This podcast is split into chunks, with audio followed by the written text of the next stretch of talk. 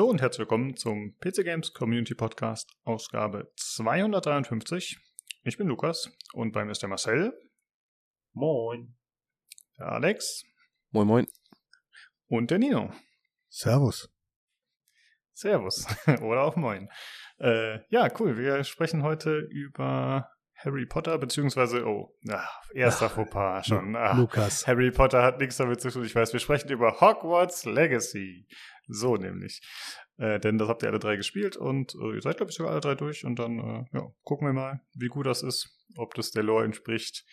Äh, ach so, genau. Wir werden die Diskussion um J.K. Rowling ausklammern. Also das ist nichts, äh, was wir diskutieren werden, ihre Meinung und äh, wie das aufgenommen wird. Wir wollen speziell über das Spiel sprechen und wie euch das gefallen hat und wie das sich das so schlägt.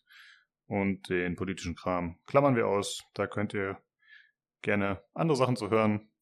Keine Ahnung. Auf MB haben was dazu gemacht. Ich glaube, Marcel, du hast gesagt, GameStar Podcast hat was, hat was dazu gemacht, ne? Genau, da, die hatten so einen zweigeteilten Podcast gemacht, einmal zum Spiel, wie es so ist, und dann hat die im Vorwege aber noch so ein bisschen eine Meinung dazu gesagt, wie man damit umgehen kann, ähm, mit diesem ganzen Thema. Und das fand ich eigentlich ganz passend. Also Kernaussage war so ein bisschen, jeder muss das für sich selber entscheiden am Ende. Mhm. Ja. Stimmt ja auch. Und ja, das reicht auch zum Thema. genau, bevor ich auch anfange. Dann äh, sprechen wir noch über die State of Play von Sony, die vorgestern stattgefunden hat. Ähm, wir sprechen nicht im Detail über alle Spiele, das hat sich hauptsächlich VR gewidmet und äh, Suicide Squad und da sprechen wir halt über Suicide Squad vor allem ein bisschen. Ja, und das war's auch schon. Sonst haben wir newstechnisch nicht viel gehabt dieses Mal. Aber wir sprechen natürlich erstmal darüber, was wir zuletzt gespielt haben. Gut, ihr habt alle Hogwarts Legacy gespielt. Nino, wie sieht's aus? Hat äh, Tarkov auch noch Zeit gefunden dazwischen? Natürlich hat Tarkov dazwischen auch noch Zeit gefunden. Wir hatten, hatten heroische und nicht ganz so heroische Abende. Ähm, nee, war gut. War mit Philipp unterwegs und mit Chris. War in Ordnung. Wir haben ein paar, paar sehr schöne, sehr schöne Runden gehabt. Hm. Ich habe gehört, der Sound wurde irgendwie überarbeitet. Es gab, gab, ein, gab ein Update, fast ein Gigabyte Update. 974 MB, was ja schon die absolute Hölle für das ganze Spiel ist weil es äh, so circa 25 Prozent des ganzen Spiels sind. Ähm, nee, natürlich nicht, aber es ist schon eine Menge oder ein großes Update dafür und es scheint, dass auf den Maps, die wir gespielt haben, und das war zumindestens Customs und Woods, ähm, der Sound jetzt tatsächlich so gefixt ist, dass er eine adäquate Ortung der Gegner erlaubt. Das war ja zum Teil vorher nicht so Du hattest immer einen Delay im Sound drinne, ähm, der für Schrecksekunden und Schreckmomente gesorgt hat zwischenzeitlich. Das ist jetzt mittlerweile weg und du kannst sauber, sauber orten. Und dieser Reverb, der drinne war, der sich für mich immer wie Schall angehört hat, ähm, der ist auch raus. Das funktioniert ähm, ganz ordentlich und sauber. Und das Gruppensystem, was man uns mit dem Patch 13 versprochen hatte, ist jetzt auch drin. Du kannst also außerhalb, also in der im Menü eine Gruppe zusammenstellen und wirst immer vom ähm, Squad Leader in die einzelnen Spiele gezogen. Also kannst auch ablehnen und dann müssen die auf dich warten, aber du kannst äh, eine immerwährende Gruppe haben, was sehr angenehm ist. Ja, das ist cool und zeitgemäß. Äh, Habe ich gar nicht mitgekriegt, dass das jetzt schon drin ist. Ja, finde ich super. Okay, hast du sonst noch irgendwas gespielt? Ja, Hogwarts Legacy, ansonsten nichts. Ja. Gut, äh, dann kommen wir mal zu dir, Alex. Wie sieht's aus? Was hast du so getrieben, spieletechnisch in letzter Zeit? Außer Destiny. Hogwarts Legacy und Destiny? Nein, ich habe ähm, mir noch eine Portal-Mod runtergezogen, die da heißt, habe ich schon wieder vergessen. Uh, Portal, hieß es nochmal Reloaded oder so. Ähm, ist ganz cool. Fügt quasi dem normalen Portal-Gameplay noch ein drittes Portal hinzu, was sich nicht nur im Raum reisen lässt, sondern auch in der Zeit, was halt neue Möglichkeiten ja. mit Bezug auf die Rätsel bietet. Ist halbe Stunde, Stunde Spaß, ist ganz okay. Ich habe es mir halt für zwischendurch mal genommen. In Destiny ist im Moment nicht so viel los, weil da kommt ja jetzt dicker neuer Release am Dienstag, am 28. Und hm. bis dahin ist das Spiel meistens tot.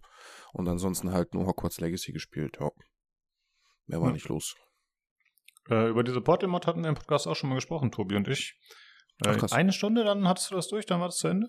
Ja, nicht eine Stunde. Ich habe eine Stunde damit Spaß gehabt, dann hatte ich keine Lust mehr, sagen wir es mal so. Ah, okay. So.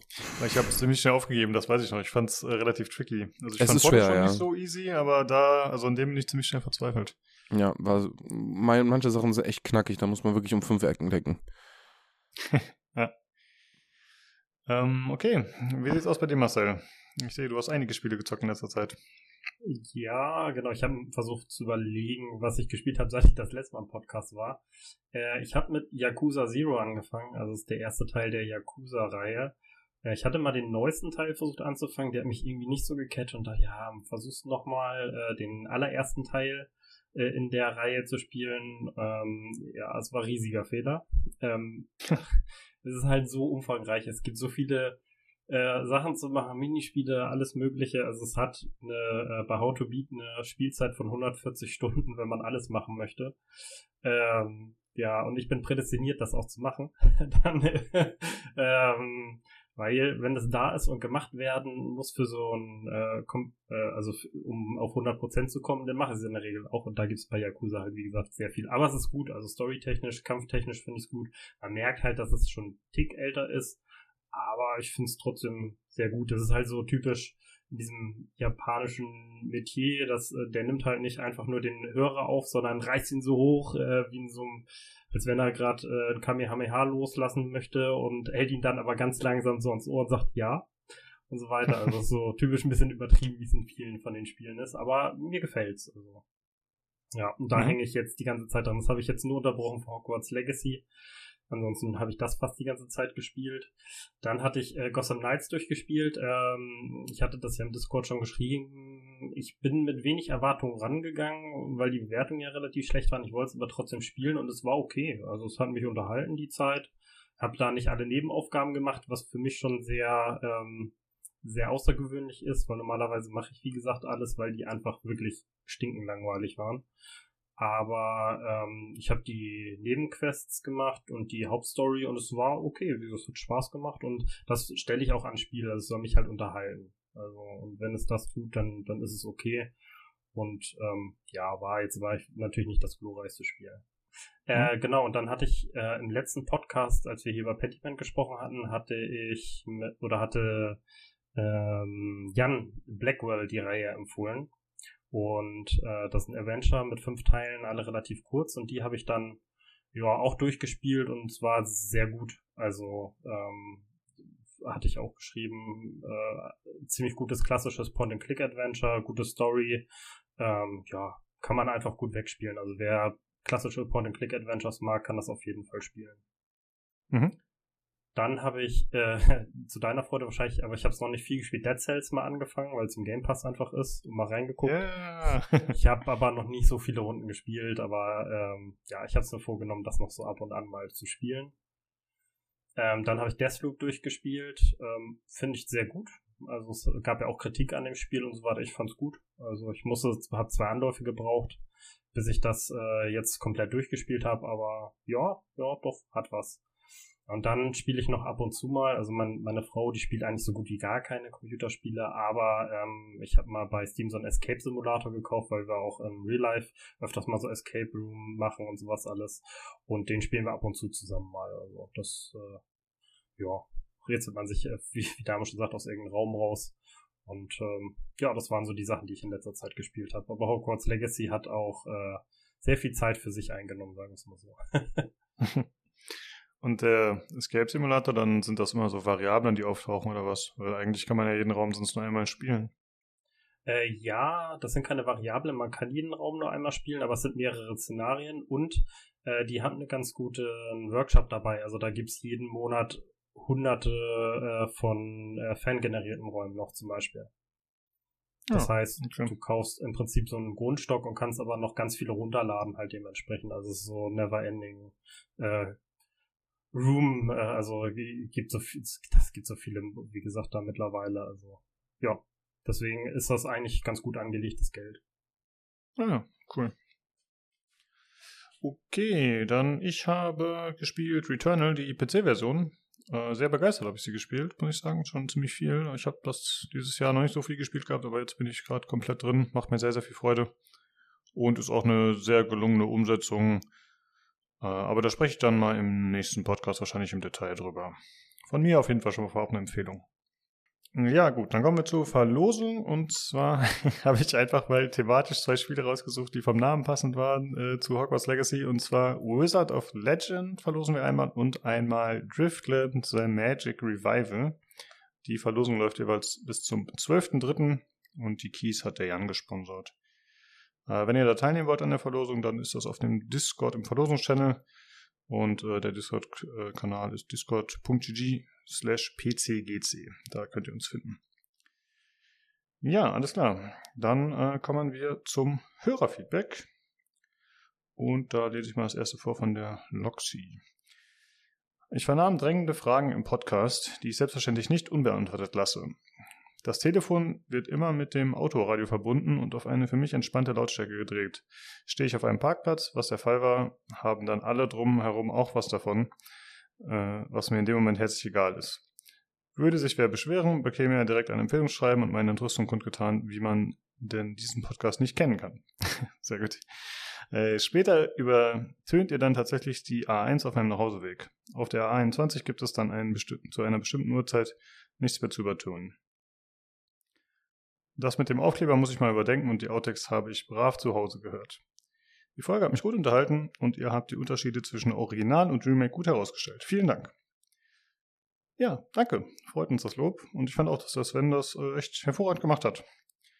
Also der, der hat der Dead Space äh, verglichen, äh, beziehungsweise vorgestellt, das Remake fand ich auch sehr, sehr gut. Äh, dann einmal von äh, Bernhard. Er schreibt, schöne Folge, Jungs. Die kam unerwartet. Ja, meine Reise zur Lada Offroad Challenge war eh ein geiles Erlebnis. Kind ist sehr beeindruckt, Papa auch. Tolles Review von Sven. Ja, Nino, du hast ihn anscheinend beeindruckt mit deinem Auto. Nicht nur mit meinem Auto, gab auch ordentliches Essen, das wollen wir mal nicht vergessen. Und, das hat er äh, nicht erwähnt. ja, da, Bernhard, ich würde dich bitten, das nochmal zu kommentieren ähm, ansonsten fühle ich mich da herabgesetzt. Ja, und ist das jetzt was, was ihr öfter macht, oder muss man das, äh, ist noch nicht klar? Also wir haben jetzt noch nicht den äh, weiteren Werdegang unserer zwischenmenschlichen Beziehung besprochen, Lukas, wenn du das wissen möchtest, so genau. Aber das Ja, ich dachte, ihr habt Kinder, de, de, denkst, du, das wird, denkst du, das wird tiefer? Playdates? Unsere Kinder sind, ähm, also meine beiden Kinder zusammen sind nicht so alt wie seine eine Tochter. Ja, also da ist nicht mehr außer Anhimmeln, dass da ein, äh, ein großes Mädchen langläuft. Aber es war ja, wirklich okay. sehr schön. Ja. Gut, da haben wir noch einmal von Freezer was, und zwar schreibt er, coole Folge, Shadow Drop sozusagen. Was Microsoft kann, könnt ihr schon lange. Danke für das ausführliche Dead Space Remake Review. Hätte ich äh, Dead Space nicht gerade erst letztes Jahr gespielt, wäre ich sicher angefitzt. Und ich finde, dass ein Remake durchaus Sinn ergeben hat. Grafisch war es in 4K zwar echt noch okay, teilweise sogar gut, aber vieles in Bezug auf Gameplay und insbesondere die Steuerung am PC, Stichwort Controller Dead Zone, wurde nie gefixt. Ja, also was ich so gesehen habe von äh, dem alten Dead Space, ich fand auch, dass es das eigentlich noch ziemlich solide aussah. Aber klar, wenn da steuerungstechnisch nicht alles stimmte, dann ist das nicht mehr ganz optimal. Da ist natürlich so ein Fresh-Up ganz gut. Äh, wie steht ihr zum Thema Remakes? Alex, äh, bist du Fan davon oder was hältst du davon grundsätzlich? Mm, ja, Remake, wenn es gut umgesetzt ist, klar. Ähm, Spiele ich aber meistens immer nur, wenn ich das Game vorher, also das Original, auch schon gespielt habe. Und wenn es mich da interessiert hat, weil äh, ich jetzt sage, oh, der und der Titel ist jetzt geremaked worden, jetzt muss ich den unbedingt spielen, dann das wird bei mir nicht vorkommen. Also keine Ahnung. Also ich habe das einzige Remake, was mir jetzt als letztes einfällt, war tatsächlich auf der PlayStation. Das mit dem Fuchs. Jetzt komme ich auf den Namen nicht. Äh, hier. Crash Bandicoot. Achso. Das habe ich gespielt. Mhm. Ja, aber auch nur beim Kollegen irgendwie. Das war ganz gut umgesetzt. Und äh, ja, dann habe ich nochmal, ich glaube, äh, The Last of Us habe ich nochmal ein zweites Mal auf der PlayStation 4 gespielt, aber das war ja auch kein Remake, sondern nur ein Remaster. Mhm. Deswegen, keine Ahnung, also so viele Remakes habe ich noch nicht gespielt, ne. Na, okay. Ja, ja ich, ich weiß nicht, bei mir ist immer so, ich denke mir immer, okay, das ist jetzt äh, komplett unnötig, was da gerade kommt. Aber wenn dann, also weil es halt kein Spiel für mich ist, aber wenn dann halt bei irgendein Spiel kommt, was mich wirklich interessiert, dann freue ich mich natürlich wie ein Schneekönig, wenn dann mal ein Remake kommt. Also von daher ist halt sehr individuell, was da gerade erscheint. Was war denn das letzte Remake, was dich so angezogen hat? ich glaube keins. Aber wenn jetzt zum Beispiel ein, ich sag mal, Heroes of Might and Magic 3 kommen würde, da würde ich mich sehr, sehr, sehr freuen. Oh ja, ah. da bin ich auch sofort dabei. Ja. Aber bei mir ist es genau das Gegenteil eigentlich von Alex. Ich spiele Remakes nur, weil ich das Spiel vorher noch nicht gespielt habe. Weil äh, mhm. ich spiele Spiele ganz selten zweites Mal und äh, daher, ähm, ja, so wie jetzt mit Yakuza, das sind ja auch Remakes alles und so weiter, dann spiele ich dann mal, aber Spielspiele halt, wie gesagt, kein zweites Mal in der Regel. Ja, ja. da muss ich, ja, da eine, eine, muss ich eine Sache noch einwerfen. Tatsächlich werde ich eine Sache jetzt sogar das dritte Mal kaufen und das ist am Ende März der Fall. Kommt nämlich The Last of Us für den PC. Das liegt einfach daran, dass es einer meiner absolut Lieblings-Story-Games ist. Das hat mich damals auf der PlayStation 3 schon so gecatcht. Auch schon die E3-Trailer damals haben mich damals schon so gecatcht. Dann habe ich es auf der PlayStation 3 gekauft, super genossen. Habe es auf der PlayStation 4 gekauft, wieder super genossen und werde es mir jetzt auf dem PC, wenn es dann rauskommt, wieder kaufen und wieder sehr genießen. Das ist wirklich, ich liebe das Spiel. Das ist auch einer meiner Top 3, wirklich. Ah, ja, okay, bist ein treuer Kunde. Sehr gut. Ja, ich muss auch sagen, ich finde die, die Sony-Umsetzung, die bisher kam, also Return ist ja auch eine Sony-Umsetzung, ich finde die alle sehr gelungen bisher. Also die machen einen guten Job für den PC. Ja, habe ich auch schon zwei Stück gespielt. Ähm, zwar der erste God of War, also das 2016er God of War habe ich gespielt. Das war sehr gut portiert. Ähm, und Days Gone habe ich auch gespielt auf dem PC und das war auch mhm. sehr, sehr gut portiert. Also wirklich Hut ab. Die sind sehr gut. Ja. Nino, wie sieht es bei dir aus? Remakes, Remaster, gut, ja, nein. Und was brauchst du für eins? Ich brauche, dass dieses komische spanische Studio endlich äh, Gothic fertigstellt. Ansonsten habe ich noch keins gespielt und werde mit großer Wahrscheinlichkeit auch nie eins spielen. Ja. Das mit Gothic. Warten wir mal ab. Das ist ja. Das Mach mich nicht traurig. hey, guck einfach den Cinematic von der Mine und sei glücklich.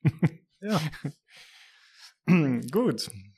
Dann haben wir noch äh, Feedback von Martin, wie immer, und er schreibt. Der neue Drei-Wochen-Rhythmus bietet offensichtlich ganz neue Möglichkeiten, die Gefühle der Hörer in Wallung zu bringen. Die unerwartete Freude über die spontane Zwischenfolge hat mir gefallen. Und wenn dann noch Sven mit einem eigenen Review an die Podcast-Tür klopft, kann ja nichts mehr schiefgehen. Ja, danke. Das äh, fanden wir auch. Ich fand Sven hat das sehr gut gemacht, wie gesagt. So, dann hat er noch Fragen an uns, wie immer. Äh, legte Wert auf benutzbare Toiletten, Duschen, Wasserhähne, Fernseher oder Radios in Spielen? Oder ist das alles überflüssiger Schnickschnack? Nino, wie wichtig sind dir die Sanitäranlagen und andere benutzbare Geräte in Spielen? Extrem wichtig. Es gibt kaum etwas, was mich mehr interessieren könnte, als äh, dass ich die benutzen kann. Nein, es kommt tatsächlich auf das Spiel drauf an. Also ich glaube, in einem, in einem, in einem schönen RPG, wenn sowas funktioniert, nicht, dass ich dann immer zwingend äh, äh, urinieren oder defekieren gehen muss, aber ich glaube, kann das schon ganz witzig sein. Brauche ich das? Ich glaube eher nicht. Radios und so weiter nerven mich eher, die man dann ausschalten muss, äh, ständig irgendwoher irgendwelches äh, dämliche, dem Ambiente angemessene Musik rausdödelt, nervt mich eher als alles andere. Aber mich nervt ja auch Musik in Spielen im Allgemeinen. Ich brauche keine Hintergrundbeschallung, wenn ich ein adäquates oder wenn ich ein schönes Spiel habe, das ich spielen will, das mich in die entsprechende ja, Welt hineinzieht. Ja. Ja, endlich mal jemand, der das so sieht wie ich. Schön. Ich habe immer das Gefühl, alle spielen nur mit Musik und finden das komisch, wenn Leute ohne Musik spielen. Äh, Marcel, wie sieht's bei dir aus? Ist dir irgendwas von diesen interaktiven Sachen wichtig? Ja, nicht so richtig. Also ich find's okay, wenn's da ist, aber es ist halt auch kein Muss für mich. Also äh, ja, ich sehe seh das ein bisschen, ich, bei Fernseh und Radios finde ich es immer ganz interessant, wenn da irgendwas mitgespielt wird, was halt so ein bisschen, also sprechermäßig oder sowas, wenn du irgendwo unterwegs bist und die die Welt erklären, gerade ist irgendwas passiert oder die reagieren auf Sachen, die man gemacht hat im Spiel oder die passiert sind. So historische Sachen, dann finde ich es gut, aber ansonsten mit der Musik und so weiter sehe ich genauso, das finde ich muss ich jetzt auch nicht haben. Mir ist es wichtiger, dass ich die Sachen kaputt machen kann, so ein Shootern oder ähnliches, als dass sie irgendwas, äh, als ob sie benutzbar wären. ja gut, ist ja auch äh, eine Art Nutzbarkeit. äh, was meinst du dazu, Alex? Siehst du so wie die beiden oder? Ja, also wenn es reinpasst schon, also wenn ich jetzt in einem Dead Space eine benutzbare äh, Toilette habe, ist halt unnötig, aber äh, wenn es irgendwie zum zum Spiel reinpasst, ja, okay. Aber sonst eigentlich auch Schnickschnack mit der Musik, muss ich ganz ehrlich sagen. Da bin ich genau auf dem anderen Weg. Also wenn, die, wenn die Musik sehr gut untermalen zum Spiel ist, dann mag ich es dann doch schon sehr, aber nicht in Form von nervigen Radiogedudel dann vielleicht eher nicht. Aber Musik allgemein finde ich dann doch ganz cool eigentlich in Spielen. Mhm. Ich fand früher war das eigentlich immer richtig nice, wenn man, keine Ahnung, ich fand es immer cool, wenn man in Duke Nukem äh, pinkeln konnte oder das Wasser aufgedreht hat oder Big Pain oder so ging das auch. Äh, aber ich habe das Gefühl, das ist gar nicht mehr so in Mode heutzutage, dass man das irgendwie einbaut. Ich meine, ist ja auch relativ unnütz, sag ich mal. Und das ist eigentlich auch immer nur so der typische Test. Wenn man irgendein neues Spiel spielt, dann man hat irgendwelche Waschräume, dann geht man halt mal rein und guckt, wie immersiv ist es denn tatsächlich. das ist dann so der Gradmesser äh, für die Qualität der Immersion. Also ja. ja dam damals war das ja auch alles noch neu und sowas alles äh, in den Spielen und mittlerweile ist es halt jetzt nichts mehr, was einem vom Hocker reißt, sage ich mal, ne? Ja, genau, das stimmt. Ja, und ansonsten äh, fand ich sehr gut, was du gesagt hast, äh, Marcel, dass es halt, wenn es so zum Worldbuilding beiträgt, ne, durch Radio- oder Fernsehbeiträge oder so, das finde ich ja nochmal was anderes, aber das ist dann auf jeden Fall cool, ja. Ja, gut. Und äh, dann haben wir noch eine andere Frage. Und zwar, ich würde die mal zuerst beantworten. Was war bisher das tollste Minispiel oder sind diese eher Game-Breaking? Fremdkörper und euch lästig?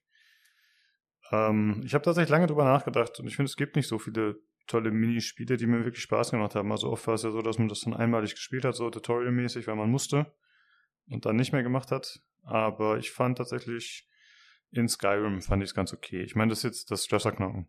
Ist jetzt nicht das allerbeste Minispiel, ähm, aber es fügt sich so ein bisschen in die Welt ein und es ist nicht so ein Ding, was irgendwie so losgelöst ist vom anderen Gameplay, sondern es kommt halt immer wieder vor. Oder bei Cyberpunk war es ja auch so. Das fand ich okay. Ja.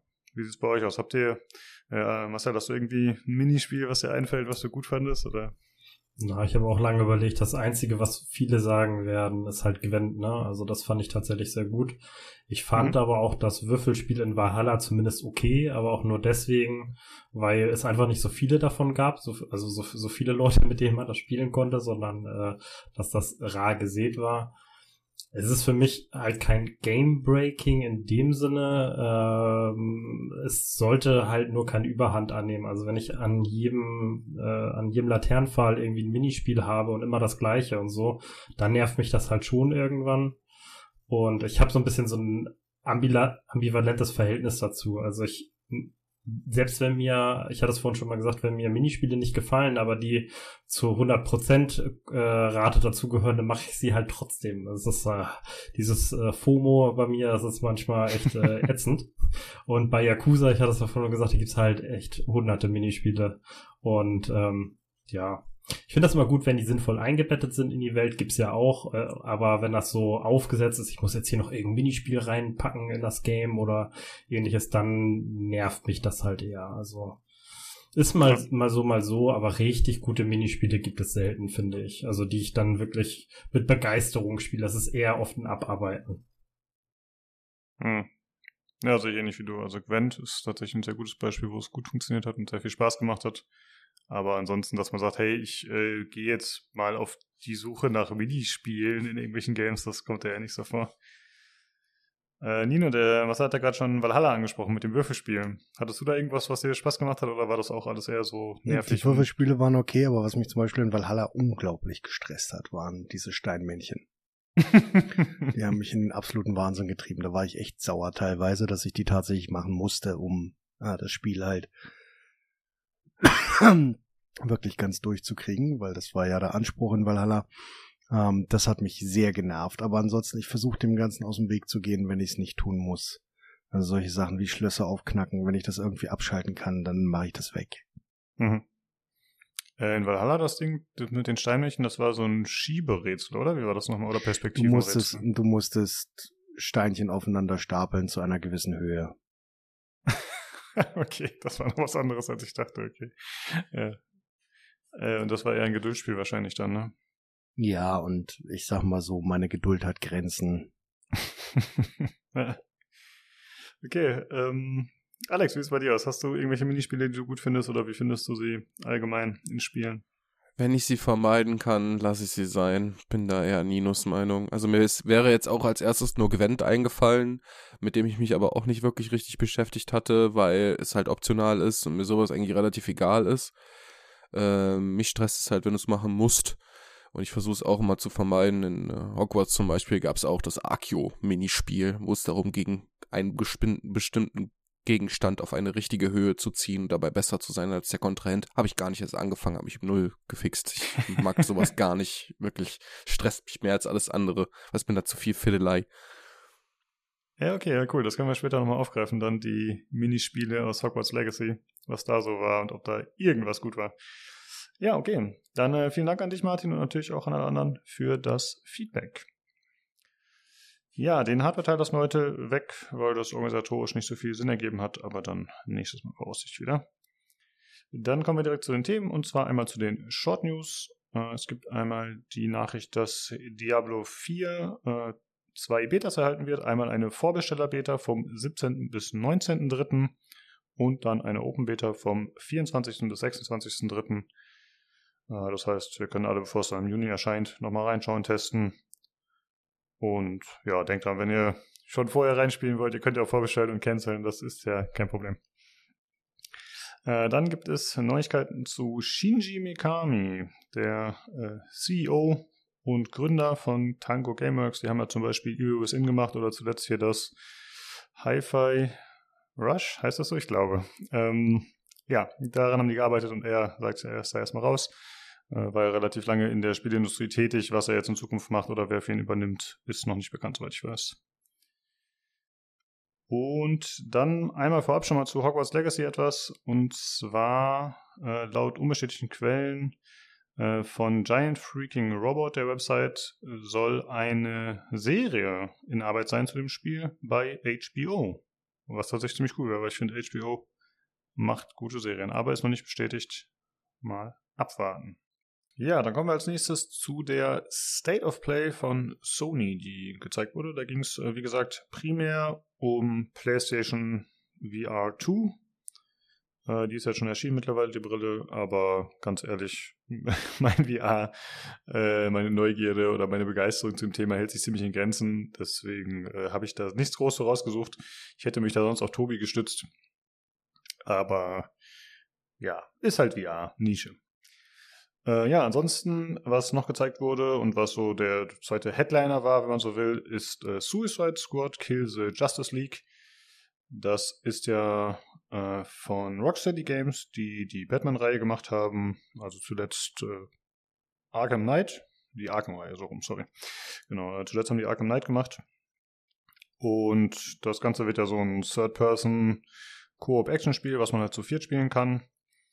Und jetzt wurden die Charaktere ein bisschen näher äh, vorgestellt, was so ihre Fähigkeiten sind. Das Gameplay wurde ein bisschen mehr gezeigt. Äh, und generell, was man da so treibt in den Kämpfen. Und im Prinzip hat sich schon gezeigt, äh, das Ganze ist sehr agil. Also die Charaktere sind ziemlich schnell unterwegs, können äh, gut Strecke überwinden, in die Höhe schießen und so weiter. Äh, und dafür haben sie halt alle so ein bisschen eigene Fähigkeiten. Also Harley Quinn zum Beispiel hat einen Enterhaken und schwingt sich damit so rum wie Spider-Man. Äh, dann gibt es Deadshot, der ja so das Deadpool-Äquivalent von DC ist. Der ist halt äh, so ein Attentäter, hat dabei ein Jetpack und kann dann auch hovern und gleichzeitig schießen und so. Also der ist äh, auch relativ mobil. Dann gibt's äh, King Shark. Der wurde so ein bisschen als Tank vorgestellt. Der ist auch wohl äh, recht nahkampfbasiert, aber kann natürlich auch schießen. Und der hat tatsächlich nicht so eine richtige Mobilitätsfähigkeit, aber der kann halt hoch in die Luft springen und so. Aber sie haben jetzt nicht speziell vorgestellt, was er sonst noch kann, um Distanzen zu überbrücken. Und dann gibt es noch Captain Boomerang. ich finde den Superheldennamen schon so scheiße.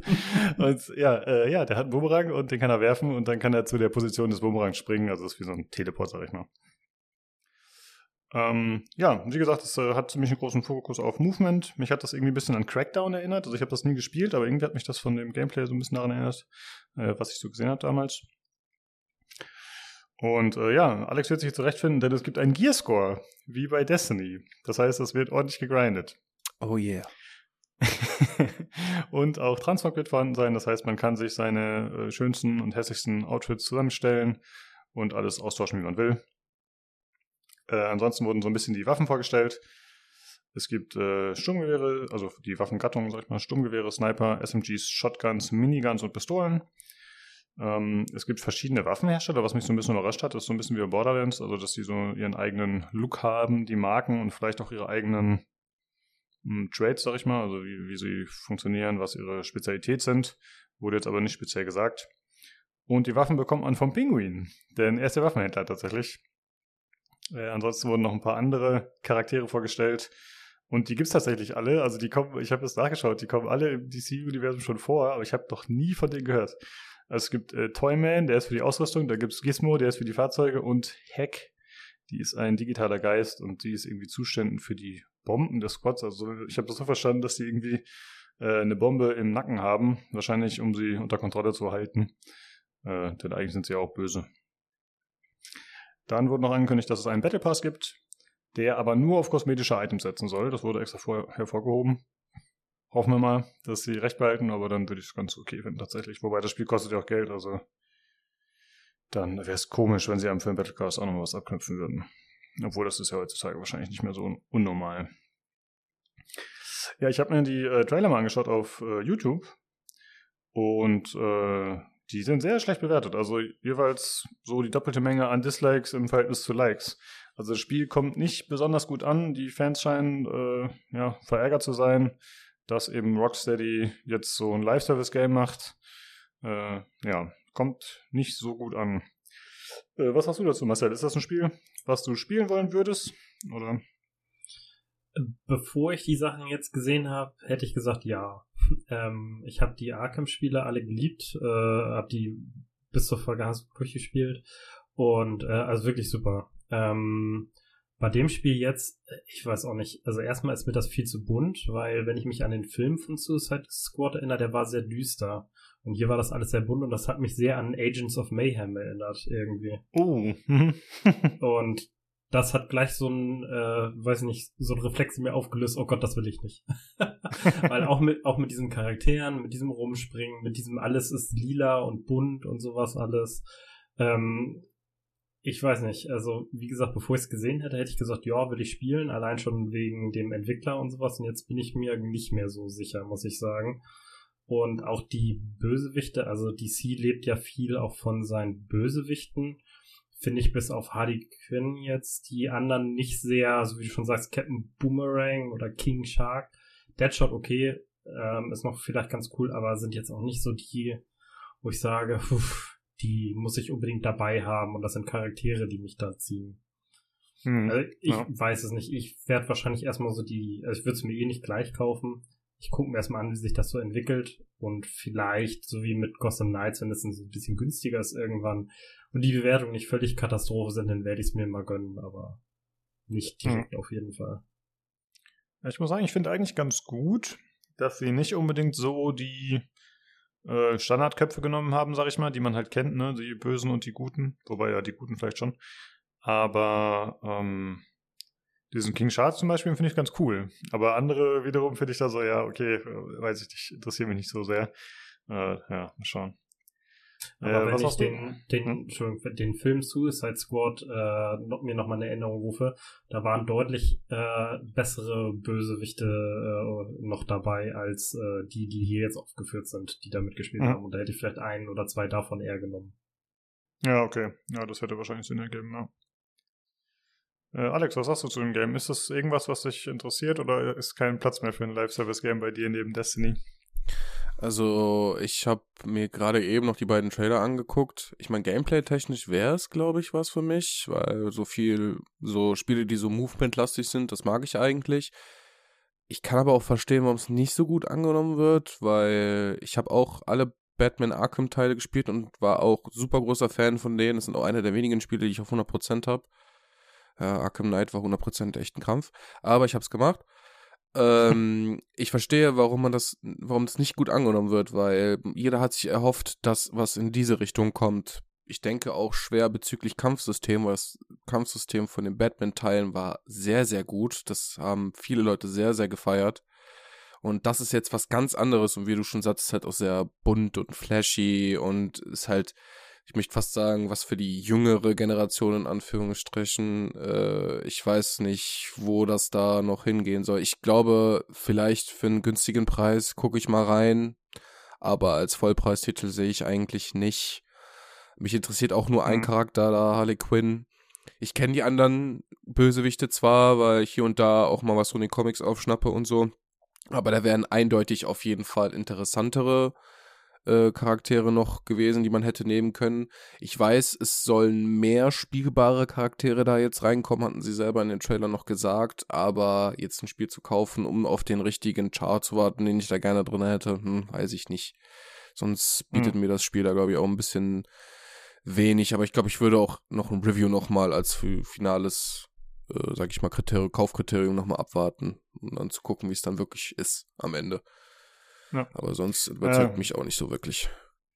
Ja, guter Punkt auf jeden Fall, dass man da lieber abwartet, weil ich finde auch, das ist ein bisschen, ja, ist noch ein bisschen Wackelkandidat. Also, ja, es ist sehr bunt, wie gesagt, das holt mich jetzt auch nicht so ab, aber mich würde es jetzt auch nicht komplett stören. Also, wenn ich sagen würde, okay, das Gameplay finde ich so, so cool, dann äh, würde ich es mir schon holen. Aber selbst da bin ich nicht so überzeugt. Also, ich finde, das sieht schon spaßig aus teilweise mit dem Movement. Aber meiner Erfahrung nach ist das oft so, wenn man, wenn man so viele Fähigkeiten und Möglichkeiten hat, ne? Also die sind ja super agil und können überall hin und so. Ich habe hab das dann oft so erlebt, dass mir das schnell zu langweilig wurde tatsächlich, weil man sich halt so übermächtig fühlt. Genau, genau. Äh, wenn man selber zu stark ist als Figur, dann hast du schnell das Problem, dass es zu langweilig wird oder der Schwierigkeitsgrad muss dann künstlich angehoben werden und dann macht es einfach keinen Spaß mehr. Ja. Ja, bin ich auf jeden Fall mal gespannt. Ist ja nicht mehr so lange hin. Kommt am 26. Mai schon raus. Äh, Nino haben wir jetzt hier mal übergangen. Das ist, glaube ich, nicht so das Spiel für ihn. Exakt. Ja. Dann äh, kommen wir zum nächsten Spiel, das ein bisschen äh, spezieller aussah, was da vorgestellt wurde. Und zwar heißt das Ganze Humanity. Und das ist äh, eine Art 3D-Lemming, so hat Jan das bezeichnet, äh, was ich irgendwie schon passend fand. Und zwar ist man ein Shiba Inu, also die Hunderasse, und äh, man hat eine Horde von Menschen, die hinter einem herläufen, so eine Schlange. Und man muss sie irgendwie ins Ziel führen. Und dabei äh, hat man halt so Hindernisse, die im Weg sind. Äh, kann auch irgendwelche Jump-Pads, äh, Wind, der einem zu schaffen macht, oder Wasser oder eben auch andere Blockaden und sowas. Und das Ganze hat eine ziemliche Baukastenoptik, also ist so einfach so, ja, Blöcke, auf denen die Menschen laufen. Das ist jetzt nichts, was irgendwie schön aussieht oder eine tolle Landschaft bildet oder so. Die schweben auch einfach in der Luft, die Blöcke. Also es ist jetzt wirklich äh, sagen wir mal nett, sehr reduziert. und auch allgemein, die Grafik ist jetzt kein Banger. Also es ist eher so ein äh, Tüftelspiel, glaube ich. Das äh, will jetzt nicht mit seiner Grafik bestechen. Äh, es gibt zumindest einen Editor, den man nutzen kann. Das passt dann auch dazu. Und das wird schon im Mai erscheinen. Genaues Datum nicht, gibt es noch nicht. Aber das kommt für PlayStation 4, 5 und VR. Aber außerdem auch für den PC auf Steam. Und es gibt jetzt auch schon eine Demo, wenn man sagt, hey, ich will mir das mal anschauen, ob das was für mich ist oder nicht. Äh, die gibt es, glaube ich, für alle Systeme.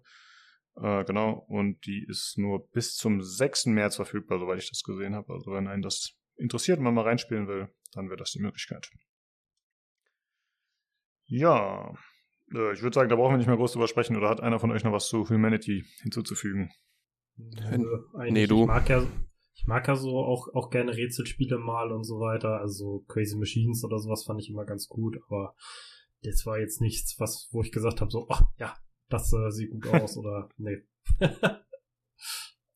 ja, irgendwie war ich im ersten Moment äh, begeistert und neugierig. Also begeistert ist vielleicht ein bisschen übertrieben, aber äh, neugierig interessiert und ja, dann hat sich doch relativ schnell verflogen, leider.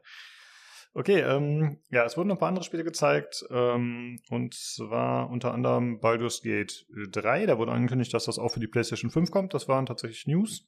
Das äh, kommt sogar zeitgleich mit der PC-Version am 31. August 2023. Und es wird Splitscreen geben, äh, was natürlich schön ist für die Konsole. Ja, und Crossplay ist so ein Thema. Da konnte ich allerdings zu finden. Ich glaube nicht, dass es Crossplay haben wird. Also wenn ihr PC und PlayStation gemeinsam spielen wollt, wird es vermutlich nicht funktionieren. Äh, wurde aber auch noch nicht offiziell zugesagt, soweit ich das sehen konnte.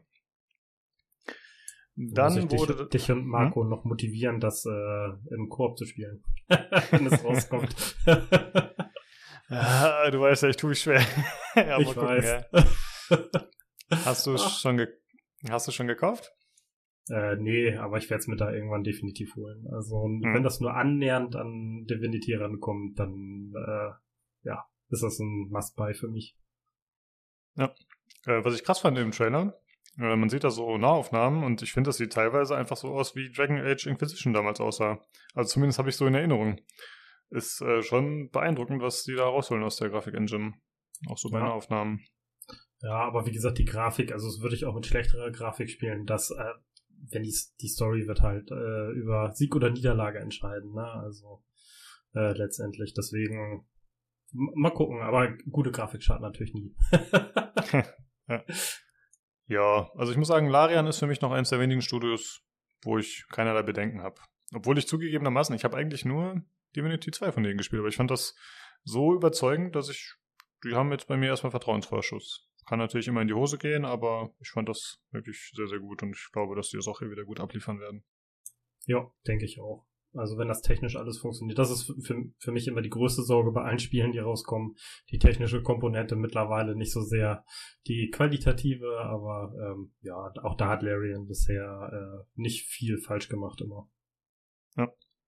Ja. Ach so, als kleine Anmerkung noch, äh, für eine Xbox-Version ist nichts bekannt. Also da wurde nichts angekündigt. Keine Ahnung, ob das kommt. Zumindest nicht direkt zum Release anscheinend. Dann wurde das Release-Datum bekannt gegeben für Chia. Das erscheint am 21. März. Hm, wird auch in PlayStation Plus enthalten sein in dem Abonnement. Abonnement. Abo. Und äh, es soll außerdem auch die PC-Version kommen. Da steht aber noch Coming Soon in Steam. Also ich weiß nicht, ob das zum gleichen Datum erscheint oder vielleicht später. Äh, falls ihr euch fragt, wie man Chia schreibt, das ist T-C-H-I-A. Das ist ja so ein kleines, nettes, ich sag mal, im Comic-Look so ein Spiel mehr oder weniger oder so, ja, reduzierter 3D-Look und ist sehr kindgerecht, glaube ich. Man kann das in Tiere verwandeln und so. Wir hatten der Podcast schon mal drüber gesprochen. Das sieht einfach nett aus. Das ist so ein Inselabenteuer. Ja, und dann äh, wurde noch ein Trailer gezeigt zu Destiny 2 Lightfall. Das äh, hat Alex schon gesagt, das kommt jetzt am 28. Februar raus. Äh, ich fand den Trailer sehr, sehr cool, weil die einfach halt äh, optisch immer gut was abfeuern. Die haben halt einfach ein cooles Art-Department, sag ich mal, was die da so zeigen, ist immer sehr eigen. Und ja, Alex, da du da bist, habe ich das nur mit reingenommen, weil ich wollte dich nochmal fragen, äh, ja, wie ist so deine Stimmung jetzt vorab, bevor der DLC erscheint, der große? Äh, sehr, sehr gut. Ich habe Urlaub nächste Woche. Äh, da wird auf jeden Fall ordentlich direkt wieder reingegrindet. Äh, es ist auf jeden Fall ein großer Dreh- und Wendepunkt in Sachen Destiny Story, sowohl als auch Destiny äh, als Spiel selber. Es kommen viele große Balance of Life Updates, respektive Buildcrafting und Guardian Ranks und sowas, aber ich will gar nicht zu weit reingehen. Auf jeden Fall viele Sachen, die sich von der Community schon ganz lange gewünscht worden sind und ähm, viele bezeichnen das als dann als Destiny 3.0.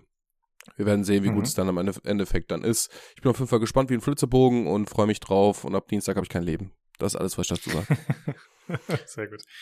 Äh, ja, tut mir leid, dass ich hier immer ein bisschen auf den Destiny-Guy reduziere, aber du bist halt echt der, einer der wenigen, glaube ich, der das bei uns spielt. Und dann ist es ganz cool, wenn man mal wen hat, den man sowas fragen kann. Das ist okay für ähm, mich. Sehr gut. Äh. Wie sieht's denn aus mit dem äh, Kauf von Sony? Die haben ja äh, Bungie gekauft. Wie, wie stehst du dem gegenüber? Ist das als Destiny-Spieler, machst du dir Sorgen, dass das äh, dann heißt, dass da bald nichts mehr kommt? Oder was sind so deine Gedanken? Ja, also viele hatten sich da ein bisschen drüber echauffiert, dass es vielleicht sein könnte, dass die wieder exklusiv Sachen machen für PlayStation. Das war im, vor, vor ein paar Jahren, in Destiny 1 war das auch schon so und im, äh, am Anfang von Destiny 2 war das auch schon so, dass äh, gewisse exotische Waffen oder ein, zwei Missionen, aber wirklich Kleinkram nur für die PlayStation exklusiv war und dann später erst für andere Plattformen gekommen sind. Aber sowas ist bis jetzt nicht in Planung gewesen. Sony hat sich auch dagegen ausgesprochen, dass sie das nicht mehr tun werden. Und es steht noch ein fester Plan, den sie einhalten müssen, soweit ich das weiß, der jetzt mit Lightfall dazugehört und das DLC, was danach kommt. Weil dann ist die jetzige, so nennen sie das Ganze, die Licht- und Dunkelheitssaga vorbei. Und danach geht ein neues Chapter in Destiny selber los. Und ich glaube, da erst fängt Sony auch an creative-mäßig mitzuwirken. Davor noch gar nicht. Deswegen mhm. kann ich dazu noch gar nichts sagen. Es wird sich in der Zukunft zeigen, also spätestens erst 2025, glaube ich. Ja, okay. Ja, ich glaube, allgemein sind ja in Destiny 2 die, ich glaube, die Struktur des Spiels ist nicht mehr so dafür gemacht für diese Menge an Inhalten. Ne? Das war ja schon, als ich gespielt habe. Das war ja, glaube ich, erst die zweite oder dritte Erweiterung oder so ähnlich der DLC. Ähm, da war das ja schon so, dass sie dann immer Sachen so cyclen mussten. Also, dass sie nicht alles permanent im Spiel hatten, sondern irgendwelche bestimmten Aktionen rausgeschmissen haben und so. Äh, Finde ich irgendwie blöd, muss ich sagen, dass sie das äh, nicht alles drin haben können. Sie machen es nicht mehr. Ähm, viele Leute haben sich darüber aufgeregt, weil zum Release von dem vorletzten DLC wurde extrem viel Content rausgecycelt, also ganze Planeten wurden rausgecycelt und auch Raids, also war wirklich sehr viel Content. Ähm, die haben den rausgenommen von wegen, die Engine packt's nicht mehr. Dann hat die Engine aber ein riesen Update gekriegt. Jetzt ist es wohl möglich. Ähm, hm. Sie nehmen jetzt nur noch den Content der jeweiligen Season raus. Das ist aber okay, weil ähm, der ist sowieso nicht mehr spielenswert, nachdem die Season vorbei ist, eigentlich. Äh, dann sollte man bis dahin seinen Kram erledigt haben. Und dann hat man trotzdem noch das ganze Jahr bis zum neuen Release, bis zum neuen großen DLC-Release, um da seinen Kram aufzuholen. Und erst dann wird der Season-Kram rausge äh, rausgecycelt und auch nicht mehr zurückgebracht. Und diese ein, zwei speziellen Missionen, die da mit drin sind, die replayable äh, waren, die kommen jetzt in den Weekly Cycle ab Lightfall, dass man die auch weiterhin spielen kann. Ähm, mhm. Ja, finde ich gut wird sich zeigen, ob es funktioniert. Das Spiel ist jetzt schon riesig und wird, äh, ich habe gesehen, Lightfall hat eine Gigabyte Größe. Ich glaube, ich muss 120 Gigabyte runterladen. Das ist DLC groß. Es ist Wahnsinn. Das Spiel wird genauso groß wie Call of Duty Modern Warfare werden. Mal gucken, wann die ersten Leute dann heulen, dass es dann doch zu groß ist. Mal gucken. ja, aber ich fand es halt immer schade, ne, dass sie quasi sich die Arbeit gemacht haben, da Sachen gebaut haben und das dann nicht mit unterbringen konnten. Und ist ja auch als Spieler irgendwie schade, dass man da die ganzen DLCs kauft und dann kann man aber nicht permanent auf alles zugreifen. Von daher. Ja, also sie haben gut. Ja, sie haben es dann so gemacht, dass sie in ein, zwei Seasons äh, tatsächlich dir Missionen gegeben haben, was äh, recycelt war und du musstest dann nochmal extra Geld dafür bezahlen. Das war ein bisschen schwierig gab es auch einen riesen Aufschrei gegen, versuchen sie aber auch inzwischen zu vermeiden. Wie gut es dann umgesetzt wird, bleibt mhm. abzuwarten. Ja. Mal schauen. Vielleicht kommt es ja nochmal vorbei, wenn Lightfall erschienen ist. Gucken wir mal, wie es passt, ob es Sinn ergibt. Ja, gerne, gerne. Drüber. gerne. Jo, ja, das war im Grunde die State of Play. Wie gesagt, wir haben jetzt nicht alle Spiele äh, erwähnt. Äh, Im Grunde war es jetzt auch nicht so der Banger. Wenn man jetzt nicht gerade VR-Fan ist, dann musste man sich das, finde ich, nicht anschauen. Also ja, Suicide Squad, klar. Aber im Prinzip äh, war es eher eine kleine Show, die jetzt nicht unbedingt viele große neue Sachen angekündigt hat. Außer Baldur's Gate 3 vielleicht, dass es eben für PlayStation kommt. Ja, gut. Äh, damit sind wir schon durch mit der State of Play. Und dann kommen wir jetzt zum großen Thema. Warte, ich möchte ganz kurz, ich möchte ganz kurz eine traurige Zwischenmeldung einfügen. Ja. Und zwar wünsche ich mir eine Trauersekunde für äh, äh, Tarons 3090, die gerade gestorben ist. Und wie eben gerade oh. Jan und ich ihm gerade im, äh, im Hard, in unserem Hardware-Channel mitgeteilt haben, dass die lustigen Punkte ähm, auf seinem Bildschirm äh, eindeutig dafür stehen, dass äh, der Videospeicher hin ist. Ähm, einfach mal eine Trauersekunde. Danke. Ja. Und äh, damit rechtfertige ich auch meine Nichtteilnahme an dem großen äh, State of Play äh, Beitrag. So, Lukas, entschuldige bitte zurück zu dir. Ja, dann äh, kommen wir mal zu dem äh, großen Thema und zwar zu Hogwarts Legacy.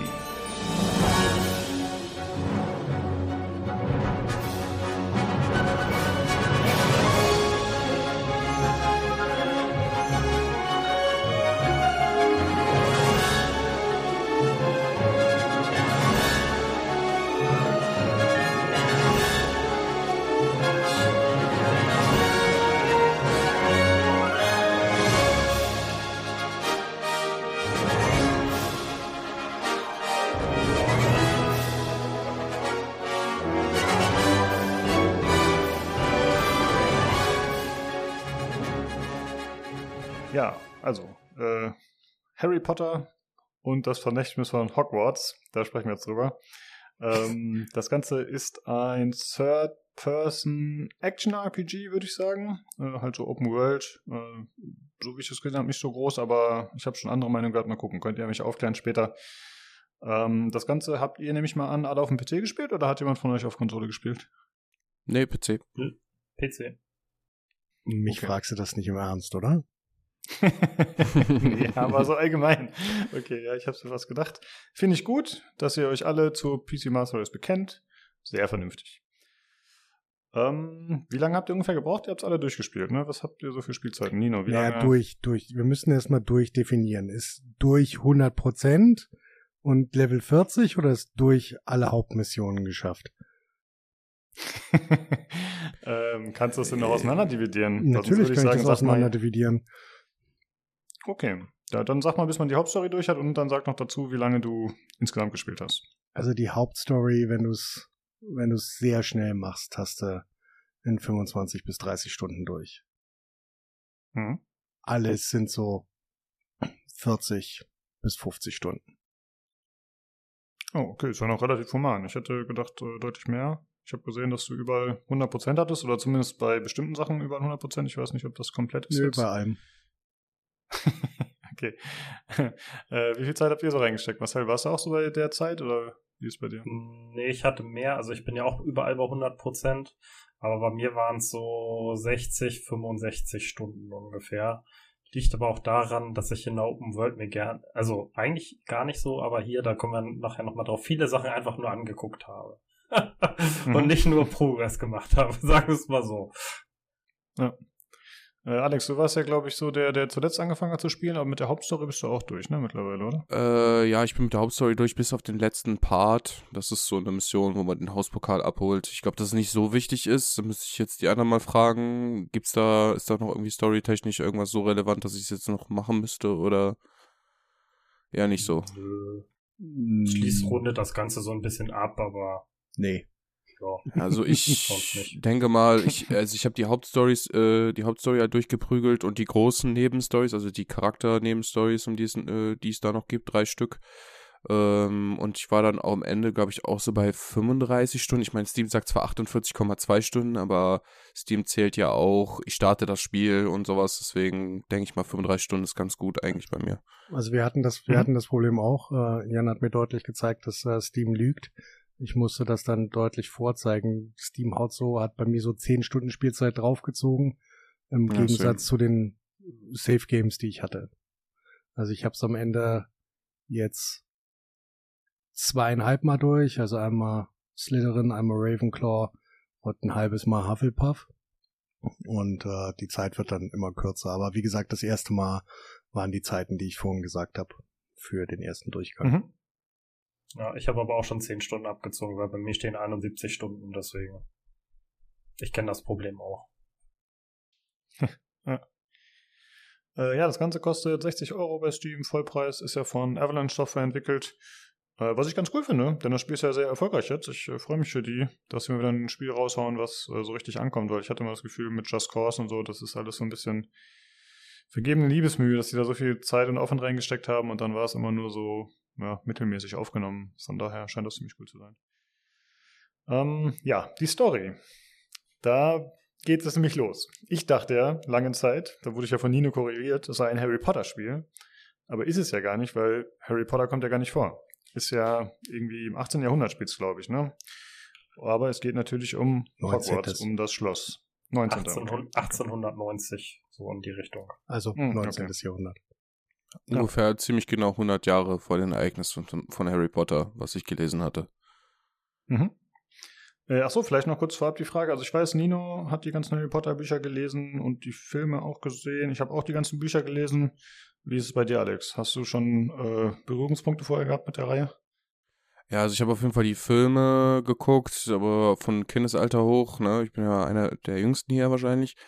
Ähm, deswegen, also ich hatte, da war ich noch ganz klein, habe ich den ersten Harry Potter sogar im Kino geguckt.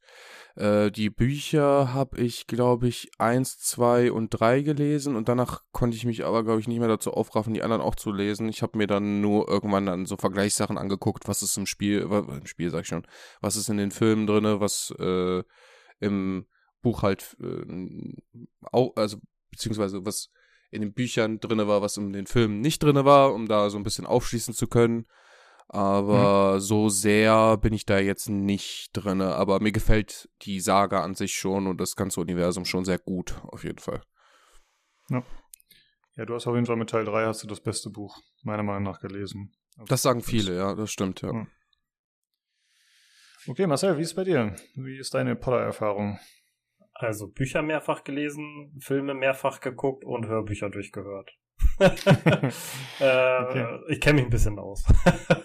ja, sehr gut. Er ist heute Expertencast. Wie sieht es denn aus mit den äh, vorherigen Spielen, Marcel? Hast du die auch irgendwie gespielt? Weil es gab ja durchaus einige. Es gab ja so ein paar, ja, auch so Third-Person-Action-Games in den frühen 2000ern, würde ich mal tippen. Ja, ein paar davon habe ich gespielt. Ähm, die waren auch gar nicht so schlecht teilweise. Und die Lego-Spiele habe ich davon halt auch gespielt, die beiden. Ah, okay. Ja, ich gut, dann sind wir ja tatsächlich. Hm, bitte? Ich habe tatsächlich auch die ähm, Play das PlayStation 1 äh, Game von dem ersten Harry Potter habe ich, glaube ich, auch gespielt. Ähm, und ich glaube, den zweiten auch. Aber dann habe ich es irgendwie verloren. Dann irgendwie die Adaptionen zu, die sich dann sehr an den Film orientiert haben. Die waren auch, glaube ich, nicht mehr so gut, soweit ich das in Erinnerung habe. Ja, ich glaube, die waren durchwachsen, genau. Und das war ja auch eher so ein bisschen, also gut, hat er damals wirklich dann gepasst. Das waren ja auch eher Spiele, die sich an Kinder gerichtet haben, glaube ich. Ne? Und ich habe jetzt hier schon den Eindruck, dass das doch äh, einfach erwachsener ist. Also ob es jetzt daran liegt, dass einfach das, äh, ja, die Industrie größer und professioneller geworden ist oder was los ist, aber das ist schon was anderes, denke ich. Nino. Ich möchte darauf hinweisen, dass ich die Spiele alle hm? auf dem Gamecube gespielt habe. ist ja geil. du auf dem Gamecube, ist ja, ja verrückt. Ja. ja, kann man ja auch mal machen. Äh, ich wollte dich gerade fragen, Nino, kannst du die Story mal, so die Prämisse für uns zusammenfassen? Was du dorthin? Ja, sehr, sehr grob. Ähm, wir haben einen Unbekannten. Achso, äh, kurz, äh, sorry, ich, soll ich noch einmal reingrätsche, äh, wegen Spoilern wollte ich einmal sagen.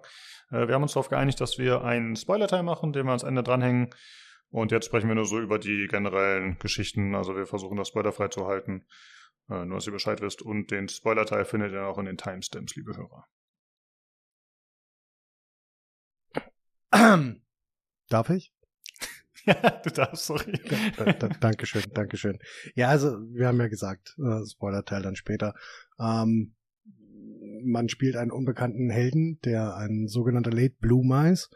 Also jemand, der nicht von Anfang an in der ersten Klasse in Hogwarts ist, sondern erst zur fünften Klasse, also im Abschlussjahr, ähm, nach Hogwarts kommt. Ähm, dieser wurde ähm, ja extern unterrichtet, sage ich mal, von einem Professor, der einer der anderen Hauptcharaktere ist und ähm, wird in einen großen Kampf beziehungsweise in eine große Rebellion der Kobolde gezogen, die er am Ende ähm, in welcher Form auch immer äh, beschreitet und dort entsprechend äh, kämpft. Dahingehend führen ihn viele wilde Dinge und er trifft ähm, auf ähm, unterschiedlichste, ja, wie soll ich das erklären, auf unterschiedlichste Dinge, die normalerweise so in der Wizarding World nicht ganz so bekannt sind. Das ist, ähm, hat viel mit dieser Asian Magic zu tun, ähm, also alte Magie, ähm, von der nur bekannt war, dass ähm, drei Leute sie ko konnten bis zum äh, bis zum Release des Spiels und jetzt können es halt noch mehr und ähm, diese alte Magie hilft ihm, diese große Herausforderung der Koboldaufstände in diesem Jahr, ähm, ich sag mal, ähm, erfolgreich im Sinne der Zauberer zu bekämpfen. Mhm. Ähm, der Charakter wird ja selbst erstellt und man kann sich auch das Haus, glaube ich, aussuchen. Ähm, hat man irgendwelche Möglichkeiten, die den Charakter vorab zu beeinflussen im Sinne von, das ist meine Geschichte, da komme ich her oder ich habe diese und jene Erfahrung? Gibt es da irgendwas oder kommt das? Also wenn ich sie nicht, wenn ich sie nicht komplett übersehen habe, dann hast du quasi keine Hintergrundstory zu der Person.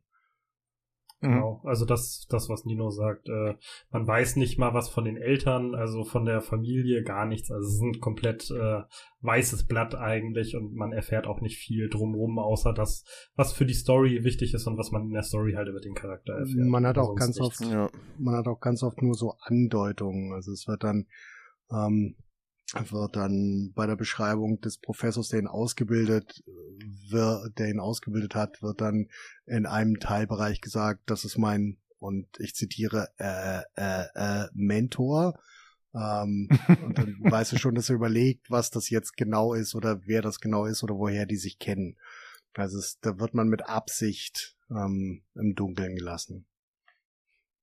Ah, okay. Ich dachte, der hat Demenz im Frühstadium. Das wäre auch möglich.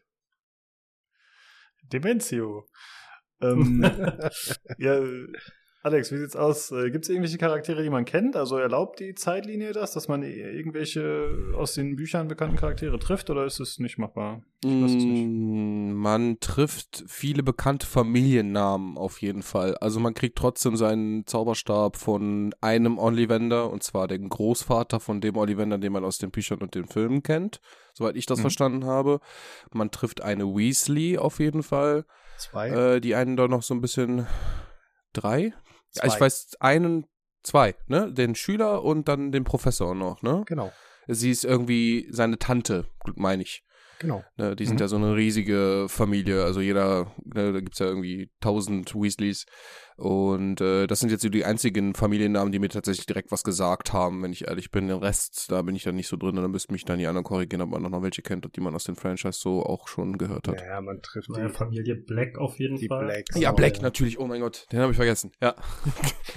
der Headmaster in dem äh, Spiel, also der, der Rektor äh, äh, des, äh, die, der, der zu dieser Zeit da Rektor war, ja. Mhm. Ja, und Black die, mit Nachnamen. Ja. Und die, die Gorns, die sind jetzt vielleicht nicht ganz so, aber das ist äh, ja. direkte Lord Voldemort. Äh, ja, Reminiscence, stimmt. die sind auch noch da. Ja. Hm, was sind die Gorns? Verstehe ich gerade nicht. Erklär mal ja, kurz. die sind äh, Vorfahren von Tom Riddle, Lord Voldemort. Ja, alles klar, verstehe. Ähm, ansonsten habe ich gesehen, die Geister gibt es, glaube ich, noch, ne? Die man kennt aus Die sind ja schon länger da. Ja. ja. Die sind ja, alle genau, da. die chillen. ja. Die gehen auch nicht weg. Nee. Ja, eine Sache, wo wir gerade bei den Geistern sind, die ich äh, sehr positiv fand, die mich in Filmen richtig aufgeregt hat, das ist nicht drin, aber Peeves ist nämlich drin. Der nervige Poltergeist, wer das Buch gelesen hat, der weiß ganz genau, der mhm. hat den Protagonisten da das ein oder andere Mal zwischen die Beine geschlagen auf jeden Fall. Der ist mit dabei und ich finde sein Design tatsächlich sehr, sehr, sehr passend zu dem, wie ich ihn mir vorgestellt habe damals im Buch.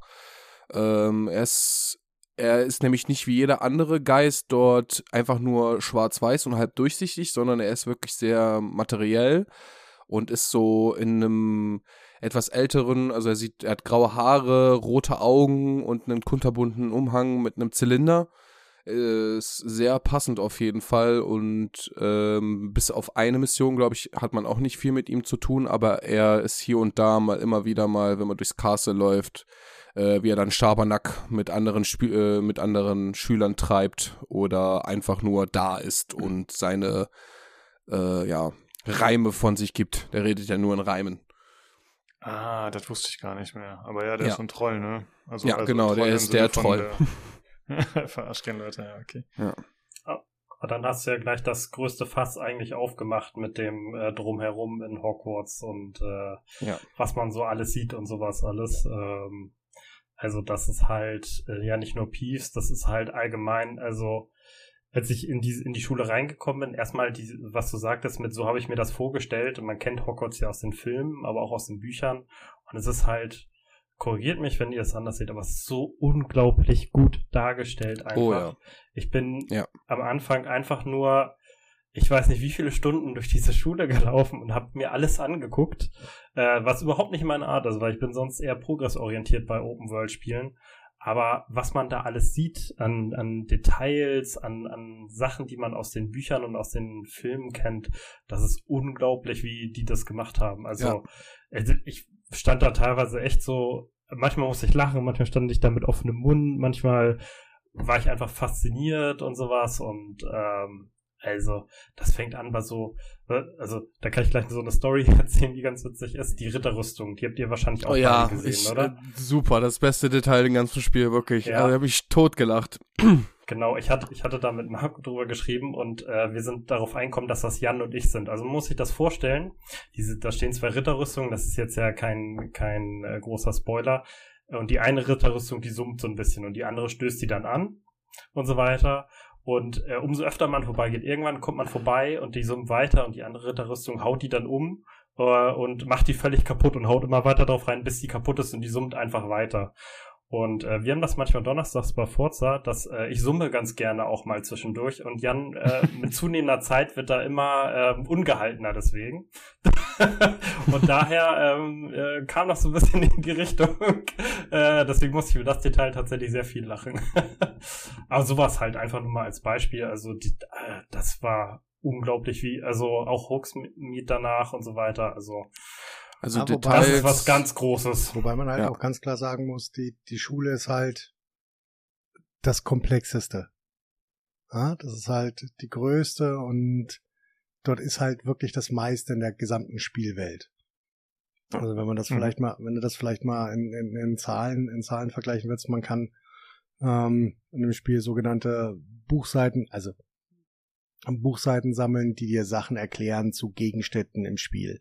Also zu was weiß ich, Büsten an der Wand, zu bestimmten äh, speziellen Orten, zu, zu Handlungen, die irgendwo passiert sind. Und in der Schule, die sehr viel auf sehr kleinem Raum verglichen zur Spielfeld zum zur Spielwelt bietet, hast du halt 150 dieser Seiten, die du sammeln kannst. Und in der restlichen Spielwelt ohne den zweiten größeren Ort, Hogsmeade, hast du halt 50. Ähm, das ist halt sehr viel auf sehr engem Raum. Das ist wirklich, also es ist wirklich sehr, sehr gut und sehr, sehr wund, also wirklich wunderschön und innerhalb ähm, dieses kompletten, dieser kompletten Welt dargestellt, aber es ist halt wirklich extrem viel. Und du hast keinen Lerngang, du hast nie, dass dir nicht irgendjemand entgegenläuft, selbst nachts nicht, da ist es dann halt weniger. Ähm, also du merkst, dass diese Welt und vor allen Dingen die Schule extrem vollgepackt ist mit allem, was man so finden konnte und was man so benutzen konnte, um sie atmosphärisch zu gestalten. Ja, mhm. es fühlt sich halt wirklich wie Hogwarts an. Also so wie du es aus den Filmen kennst, die ganzen Schüler, die da rumlaufen, wie die nur sagt. Das ist im Spiel auch so. Also es ist nicht, nicht, dass da irgendwie zwei Schüler irgendwo stehen, sondern es wird überall durchgelaufen und durchgewirbelt und so und äh, ah, geil. Also. Ja. Die ähm, ganzen Schüler dort haben auch ab und zu mal hier und da ein Gespräch untereinander, wo es sich auch lohnt, mal zuzuhören. Der eine struggelt zum Beispiel in dem Fach oder hat mit dem äh, Lehrer ein Problem. Oder dann siehst du zwei, äh, zwei Räume weiter, wie diese, ähm, die man auch aus den Filmen kennt, in Teil 4, glaube ich, wie sie diese Süßigkeiten essen, die dann Tiergeräusche erzeugen oder sonstige, äh, sag ich mal, optische Explosionen aus dem Mund. Ja, also es ist wirklich sehr belebt. Es ist nie leer, es ist immer irgendwas los und äh, ja, das ganze Ding ist halt super vollgestopft mit Kram und auch kleinen Rätselchen und hier und da eine versteckte Tür und da ist nochmal was. Also man könnte theoretisch, wenn man das Ding äh, also wenn man das Ding clear haben möchte, gefühlt 15, 20 Stunden nur damit erkunden, äh, nur mit Erkunden des Schlosses verbringen und mit den ganzen Sammeln der Seiten und der äh, ganzen Geheimnisse dort aufzudecken und so. Also es ist wirklich schon sehr krass. Also ich war auch sehr baff. Ich habe sowas lange nicht mehr gesehen, dass das so groß ist, aber trotzdem nicht leer. Ja, du hast halt also extrem krass. viel, du hast halt extrem alleine im Schloss, hast du extrem viel Content und auf, auf extrem engen Raum. Das ist also sehr, sehr dense das kann dich, in der einen Seite kann ich das wirklich erschlagen, auf der anderen Seite schafft's halt wirklich Anreiz, durch jede, durch jeden Gang zu laufen und dir alles anzugucken, was du finden kannst. Was das Spiel dir übrigens leicht macht. Ah, okay, weil das wäre was, was ich fragen wollte, weil äh, gerade wenn man das kennt, halt mit den drehenden Treppen, wir hatten schon mal angesprochen, oder generell halt verwinkelte Räume, Türme, Gänge, äh, ja, Marcel, wie bist du zurechtgekommen? Hast du auch wie Nino keine Probleme gehabt oder wie war's so? Beim Laufen hatte ich keine Probleme, wenn ich die Schnellreisefunktion benutzt habe, schon. ja, das sollte man. äh, ja. Also es gibt halt in dem Spiel zur Schnellreise, das ist ja das Geile an Harry Potter, vieles, was so in anderen Open-World-Spielen künstlich erzeugt wird mit der Schnellreise, ist in der Lore halt einfach durch, äh, durch ja da drin erklärt, weil es gibt überall im Schloss und auch in der Welt diese Flohpulver-Reisestation. Die gibt's ja in Harry Potter halt wirklich. Und dann kannst du von A nach B reisen. Das Problem ist, die sind auf der Karte halt so dargestellt, dass du nie, also du hast zum Beispiel einen Questmarker und direkt daneben ist ein äh, Flohreisepunkt. So, man gehst da hin, wenn, wenn du es nicht weißt, gerade am Anfang, und dann kommst du aber irgendwie doch 20 Kilometer gefühlt entfernt raus, weil du noch hoch, runter, äh, links, rechts gehen musst. Und dann hast du aber einen anderen, der eigentlich viel weiter weg aussieht, aber da läufst du nur irgendwie kurz ein paar Schritte dahin. Also das war ist ein bisschen schwierig, aber das äh, Laufen an sich und so weiter, auch durch, äh, durch die, die äh, typischen Open-World-Wegeanzeiger und so weiter, super. Und auch sich da zurechtzufinden. Also wenn man da, das ist ja das Schöne, wenn man einmal durchläuft da und so weiter, dann findest du es auch alles wieder. Du hast halt ein paar Sachen, wo du selten hin bist. Da bist du auch nicht so häufig in irgendwelche Türme hoch, aber die so die Hauptsachen und so, da findet man sich irgendwann nach einer kurzen Zeit schnell zurecht. Also da gebe ich nie nur recht. Ja. Mhm. Also ich habe auch muss ich wahrscheinlich zu meiner Schande gestehen und die beiden anderen werden mich auslachen. Aber du kannst dir die Laufwege äh, kannst du dir anzeigen lassen. Also du kannst jo. durch das doppelte Drücken einer Taste fliegt ein Schmetterling vor dir weg und zeigt dir dann, wo du langlaufen musst. Das habe ich nach ungefähr 35 Stunden verstanden. Ja, das habe ich vorher, ja. vorher einfach nicht gewusst. Echt? Wie bist du denn klargekommen vorher? Ja, also ich bin halt einfach der Minimap nachgelaufen. Bin halt einfach der Minimap nachgelaufen. Schande das überhaupt nicht, ich habe das überhaupt nicht verstanden, dass das geht, bis ich dann irgendwo außerhalb mal aus Versehen wild auf meine Tastatur gehämmert habe. Und dann habe ich mhm. gesehen, okay, krass, das ist ja einfach. Aber aber ging das nicht schon, äh, äh, lass mich überlegen, durch den wichtigsten Zauber im Spiel, durch, wenn du dir das angezeigt als Revelio, ist dann das nicht auch schon nee, dann, dann der Schmetterling losgeflogen? Nee, das ist eine andere okay. Taste. Du musst doppelt, okay, also gut. relativ einfach, du musst doppelt V drücken, schnell hintereinander, dann kommt das. Wenn du nur V drückst, zeigt sie nur den Weg dahin an auf der Map auf der Minimap. Okay. Und nur wenn du ja, zweimal schnell drückst. Controller gespielt. Ach so, ja. Das tut mir leid. Mit mir nicht. Ich also fand ich die Tastatur, Maus und Tastatur, die Standardbelegung furchtbar, da habe ich direkt auf Controller geswitcht. Ich muss tatsächlich sagen, es war so einfach auf der Tastatur zu spielen. Ich hätte es nicht erwartet. Muss ich ganz ehrlich zugeben. Es war total okay. easy, es war tiefenentspannt. Und also ich hatte den Controller tatsächlich schon neben mir liegen, den ich ansonsten nur für den Flight Simulator benutze. Und äh, war auf das Schlimmste gefasst, aber es ging tatsächlich so einfach und so entspannt. Selbst das äh, Fliegen mit dem Besen und so weiter, das war schon cool. Das äh, habe ich mir extra aufgeschrieben, dass ich das lobend erwähnen werde. Ähm, ja, ich muss dazu sagen, das war einfach, ich habe natürlich das Spiel gestartet mit M&K, weil ich das immer am Anfang mache. Und immer wenn mir nur die Steuerung auf M&K nicht gefällt, dann switche ich meistens auf den Controller rüber, es sei denn, es ist irgendein Shooter oder so. Aber mich hat einfach äh, abgeschreckt, dass die Standardbelegung, also man hat WASD, ganz normale Belegung. Und dann, dass die Zauber, man hat vier Zauberslots, ähm, wo man die Zauber mit reinlegen kann, dass die dann auf 1, 2, 3, 4 sind, wo ich mir dann denke, aber wenn ich doch moven möchte und will aber die Zauber gleichzeitig benutzen, dann muss ich ja immer meine, meine, meine Finger ändern und dann dafür stehen bleiben. Und das hat mich abgeschreckt und habe ich direkt den Controller in die Hand genommen. Aber anscheinend scheint es ja ganz gut zu funktionieren. Okay, da bin ich vielleicht einfach Maus und Tastatur so gewöhnt, dass mich das nicht stört. Hm. Also ich bin da voll bei Nino. Also ich fand auch die Steuerung mit Maus und Tastatur sehr gut. Also ähm, fand, das ging alles ziemlich flott ähm, in den Kämpfen und sowas alles. Man konnte gut zielen. Ähm, äh, auch das Fliegen, wie Nino sagt, es war am Anfang erstmal kurz gewöhnungsbedürftig, weil das ja doch ein bisschen anders ist als sonst, aber es ging dann relativ gut von der Hand irgendwann. Und ähm, die Bewegungen waren gut und flüssig. Also ich habe da jetzt auch nichts auszusetzen. Das Einzige bei der Steuerung, äh, was ich negativ fand, waren die Zauberleisten halt. Also ich weiß nicht, wie das euch ging. Ich weiß nicht auch nicht, wie das beim Controller ist, aber ich fand die Zauberleisten. Ähm, Meinst also du die hat, Switchen oder was ja, zwischen genau, den also verschiedenen hat, Sets? Man muss sich das so genau, man muss sich das so vorstellen. Äh, man hat vier Sets, A4 ähm, vier Knöpfe und kann auf jedem halt äh, einen Zauber immer draufpacken. Und man hat aber, ich weiß nicht, wie viele Zauber das waren, mehr als in diese ähm, Slots reinpassen.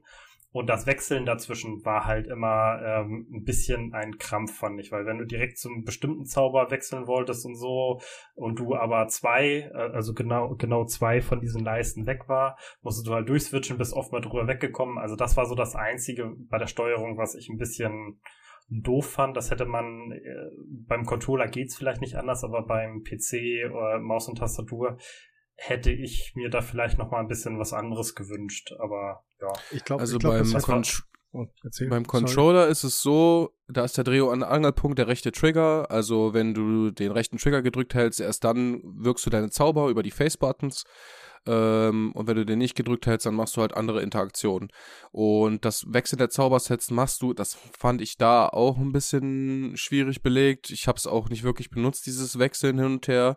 Halt nur meistens, wenn nichts los war. Also während der Kämpfe das Wechseln habe ich nie hinbekommen. Das machst du nämlich, während du den rechten Trigger gedrückt hältst und dann mit den, äh, mit dem, mit dem Steuerkreuz wechselst du dann die Sets. Äh, und das habe ich auch nie hingekriegt. Also das, ich habe immer ein, nur ein Zauberset dann benutzt, das für mich okay war zum Kampf und äh, habe dann nur gewechselt, wenn ich dann irgendwie Lumos oder Limgardium Leviosa benutzen musste oder sowas. Also ich meine, was, was mich bei den Zaubersets aufgeregt hat, ist, dass du halt nicht ausreichende Zaubersets für alle, für alle Zauber hast. Das ja, hat mich in den absoluten Wahnsinn getrieben. Dass wenn du dann, ich weiß, du hast manche Zauber, Zauber, die du nicht so oft benutzt. Und trotzdem musst du die dann wieder umbelegen, weil du halt mehr Zauber hast als das. Selbst wenn du alle vier Zaubersets freigeschaltet hast, du hast ja 25 Zauber. Wenn du dann an einem bestimmten Ort bist, den wir vielleicht später im äh, Spoiler-Teil erwähnen, ähm, dann musst du halt andere Zauber wirken, die du nie benutzt. Und das nervt halt, dann musst du wieder deine Zaubersets umbelegen. Also das ging eigentlich grundsätzlich, die Zaubersets zu switchen, bis auf halt die Sachen, die du weniger benutzt. Aber das war ein, eigentlich nur Mausrad hoch und runter. Deswegen, also für mich war das eigentlich kein Problem.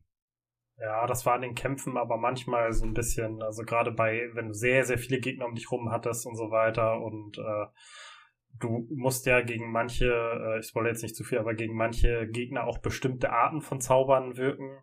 Äh, dann ist man manchmal, also dann wurde das doch manchmal ein bisschen hektisch, also für mich zumindest. Ähm, hm. Das, das hatte ich so ein bisschen. Ansonsten, ja, ging's, aber ähm, ja, ich, da, wie gesagt, ich, ich, fand die Steuerung insgesamt gut. Das ist das Einzige, was ich so ein bisschen zu bemängeln habe dabei. Aber weil, weil du das sagst, wegen den bestimmten Zaubern, noch eine Sache zum Auslachen. Ich habe bis zu meiner zweiten Spiel ähm, bis zu meinem zweiten Durchgang gebraucht, um festzustellen, dass wenn die Schilde der Gegner in einer bestimmten Farbe leuchten, ich die Schilde dann einfacher nee. brechen kann. Mit dem Zauber. Du kannst sie gar nicht Farbe. brechen. Doch. Wenn du nicht die richtige Farbe hast, kannst du sie nur mit alter Magie brechen. Sag ich ja. Und nichts anderes. Das habe ich nicht kapiert. Naja, doch, du kannst, ah, ja, ja, alte ja, Magie okay. ist ja, du kannst ihn ja was ins Gesicht werfen, das reicht ja. ja Oder du hast einen unverzeihlichen Fluch. Also das geht immer. Ja. Ja, also alte Magie äh, ist quasi einen Stuhl in die Hand nehmen und drüber werfen, oder was? Das ist quasi, das ist alte Magie, ungefähr. aber ich hab's, das hat, das Spiel erklärt einem ja relativ viel, aber tatsächlich das mit den Schilden, das wurde auch nie, nirgendwo richtig erklärt. Also ich nee. habe es auch irgendwann nee. erst rausgefunden. Also das ich habe nicht so lange gebraucht wie du, Nino, aber ich habe äh, ich hab auch ein bisschen gebraucht. ja gut, ich habe ich habe es halt eigentlich relativ direkt gecheckt. Gelbes Schild, gelber Zauber, Zauber bricht Schild, Schere Stein Papier. Also ja. Äh, ich gehe jetzt mal davon aus, dass das Spiel das irgendwann mal erklärt hat, aber dass ihr nee, das irgendwie weggekriegt Nee, wenn wir es alle drei Nee, das wird nicht erklärt. Das erklärt dir keiner. Das, das ist das sehr ist logisch. Ja, aber das erklärt dir keiner. Okay, weil ich bin immer so, ich äh, will dann zocken und dann lese ich nur so halb und dann klicke ich es weg und dann später denke ich mir, okay, das hat das Spiel ja richtig beschissen nee, aber, erklärt. Aber irgendeiner von uns wird es ja gelesen haben. Nein, also ja, es war nicht erklärt. Ich, ich habe mal zwei Fragen an euch, was die Steuerung noch angeht. Und zwar zum einen, ähm, wie empfandet ihr so die Kämpfe? Äh, ich empfand die eigentlich als relativ leicht die meiste Zeit. Und äh, vor allen Dingen, weil äh, die Frage hatte ich auch öfters mal gesehen und so weiter. Habt ihr irgendwie mal reinguckt? Die Gegner haben ja auch verschiedene Schwächen gegen verschiedene Sachen und so weiter. Habt ihr da jemals drauf geguckt oder so wie ich einfach drauf geholzt, was, äh, was die Zauber hergeben? Also ich habe da eigentlich immer nur reingeholzt, wenn ich ehrlich bin. Mir ist halt irgendwann aufgefallen, dass du gegen bewaffnete Gegner halt Expelliarmus extrem ähm, machtvoll ist, weil sie können dich dann halt nicht angreifen und gleichzeitig machst du dann wohl mehr Damage, habe ich dann gesehen. Aber so wirklich drauf geachtet, was, wo, wer am meisten nicht ab kann, nicht wirklich, nee. Einfach reingeholzt. Auch beim, auch beim zweiten Durchgang erst drauf geachtet. Okay, ähm, also so, so, wie bei mir auch. Du hast gerade Expelliarmus erwähnt, hier diesen Entwaffnungszauber. Ja. Kämpft man nur gegen Gegner mit Zauberstäben oder gibt es auch andere, Nein. keine Ahnung, Äxte, was auch immer? Hm? Also du hast eine relativ große Variety. Ich meine, die wiederholen sich zwar. Du hast menschliche Gegner, die mit Zauberstäben gegen dich kämpfen. Du kämpfst natürlich aber auch gegen Kobolde. Die Kobolde haben dann Äxte, Armbrüste oder wirken selber mit Magie auf dich. Ähm, und dann hast du halt noch ein, zwei Tierwesen, gegen die du kämpfst. Also zum Beispiel Trolle, der hat dann eine Keule, mit der er dich verprügelt. Oder du hast äh, Wölfe, die dich halt direkt angreifen. Also es sind nicht nur menschliche Gegner, gegen die, gegen die du kämpfst. Mhm. Und Expelliarmus ist natürlich dann nur richtig effektiv gegen einen Kobold mit einer Axt oder einen Mensch mit einem Zauberstab. Ja, okay. Wie sieht's aus mit Patronus? Braucht man den auch? Den gibt's nicht. Nein. Gibt's nicht. Okay. Hm. Ich hätte gedacht, da der ist so ikonisch. Die, Dem die Dementoren, der hilft ja hauptsächlich gegen Dementoren, nicht nur, aber die sind in dem Spiel zum einen, gut, das ist ja kein, kein Spoiler, sind immer zwar eigentlich vorhanden und ich glaube, die werden auch erst unter Voldemort richtig äh, problematisch oder sowas. Ich weiß nicht, ob die vorher hm. schon mal, äh, also soweit kenne ich die also Vorgeschichte nicht von, von Harry Potter, ob die irgendwann schon mal negativ aufgefallen sind, aber ich glaube, das ist erst unter Voldemort so. Das weiß ich auch nicht. Ich weiß, ich weiß ja. nur, weil sie sind ja eigentlich nur dafür da, um Wächter von Azkaban zu sein, soweit ich das weiß. Ja, und sie jagen nur Flüchtlinge aus Azkaban. Böse Jungs. Ja. ja. Genau. Ja, und um, mhm. genau, um das Thema Steuerung, also was ich mir noch aufgeschrieben habe, war ähm, die letzten Sachen zur Steuerung. Ich fand das Fliegen ein bisschen langsam insgesamt. Also äh, das hätte man auch ein bisschen schneller machen können, gerade wenn ich das jetzt mit den äh, Filmen und Büchern vergleiche, wie, wie schnell man dann doch da geflogen ist teilweise. Und ich fand das doof, dass, dass das Reiten erst relativ spät im Game gab und es eigentlich auch komplett überflüssig ist. Also, ja, ist es. Das Reiten ist das völliger, völliger Unfug. Ja. Ähm, auch, auch also ich, ach, ich wollte vielleicht. Entschuldigung, erzähl. Ich wollte vielleicht noch eine Sache äh, zurückkommen, und zwar, was du sagtest mit den Kämpfen, dass die relativ einfach sind. Das habe ich tatsächlich auch so empfunden. Ich habe mir ab der Mitte des ersten Playthroughs habe ich mir gedacht, hm, hättest du mal lieber auf schwer gestellt, weil in Zauberkämpfen, also gegen äh, Leute, die, äh, also aber eigentlich in allen Kämpfen, finde ich, habe ich nie Struggle gehabt. Ich glaube, ich bin im ganzen Spiel einmal gestorben, weil ich irgendwo runtergefallen bin sonst nie. Also der Schwierigkeitsgrad in dem Spiel ist pipi einfach, wirklich. Also es ist echt krass. Du bist am, aber du bist so schnell, so stark, äh, dass du gar keine Probleme eigentlich hast. Die Gegner werden irgendwann einfach nur noch Bullet Sponges und haben ein relativ kleines Pattern an Angriffen, was die machen. Ähm, ich hatte nie Probleme, also wirklich. Hm. Ja, kann ich so bestätigen. Genau. Und also den Schwierigkeitsgrad kann man nicht mehr ändern? Sorry. Also ich bin, habe auf den zweithöchsten Schwierigkeitsgrad gespielt und es war trotzdem total einfach. Also ja. Ich habe auf Mittel, glaube ich, gespielt oder irgendwas dazwischen. Ich weiß es nicht mehr.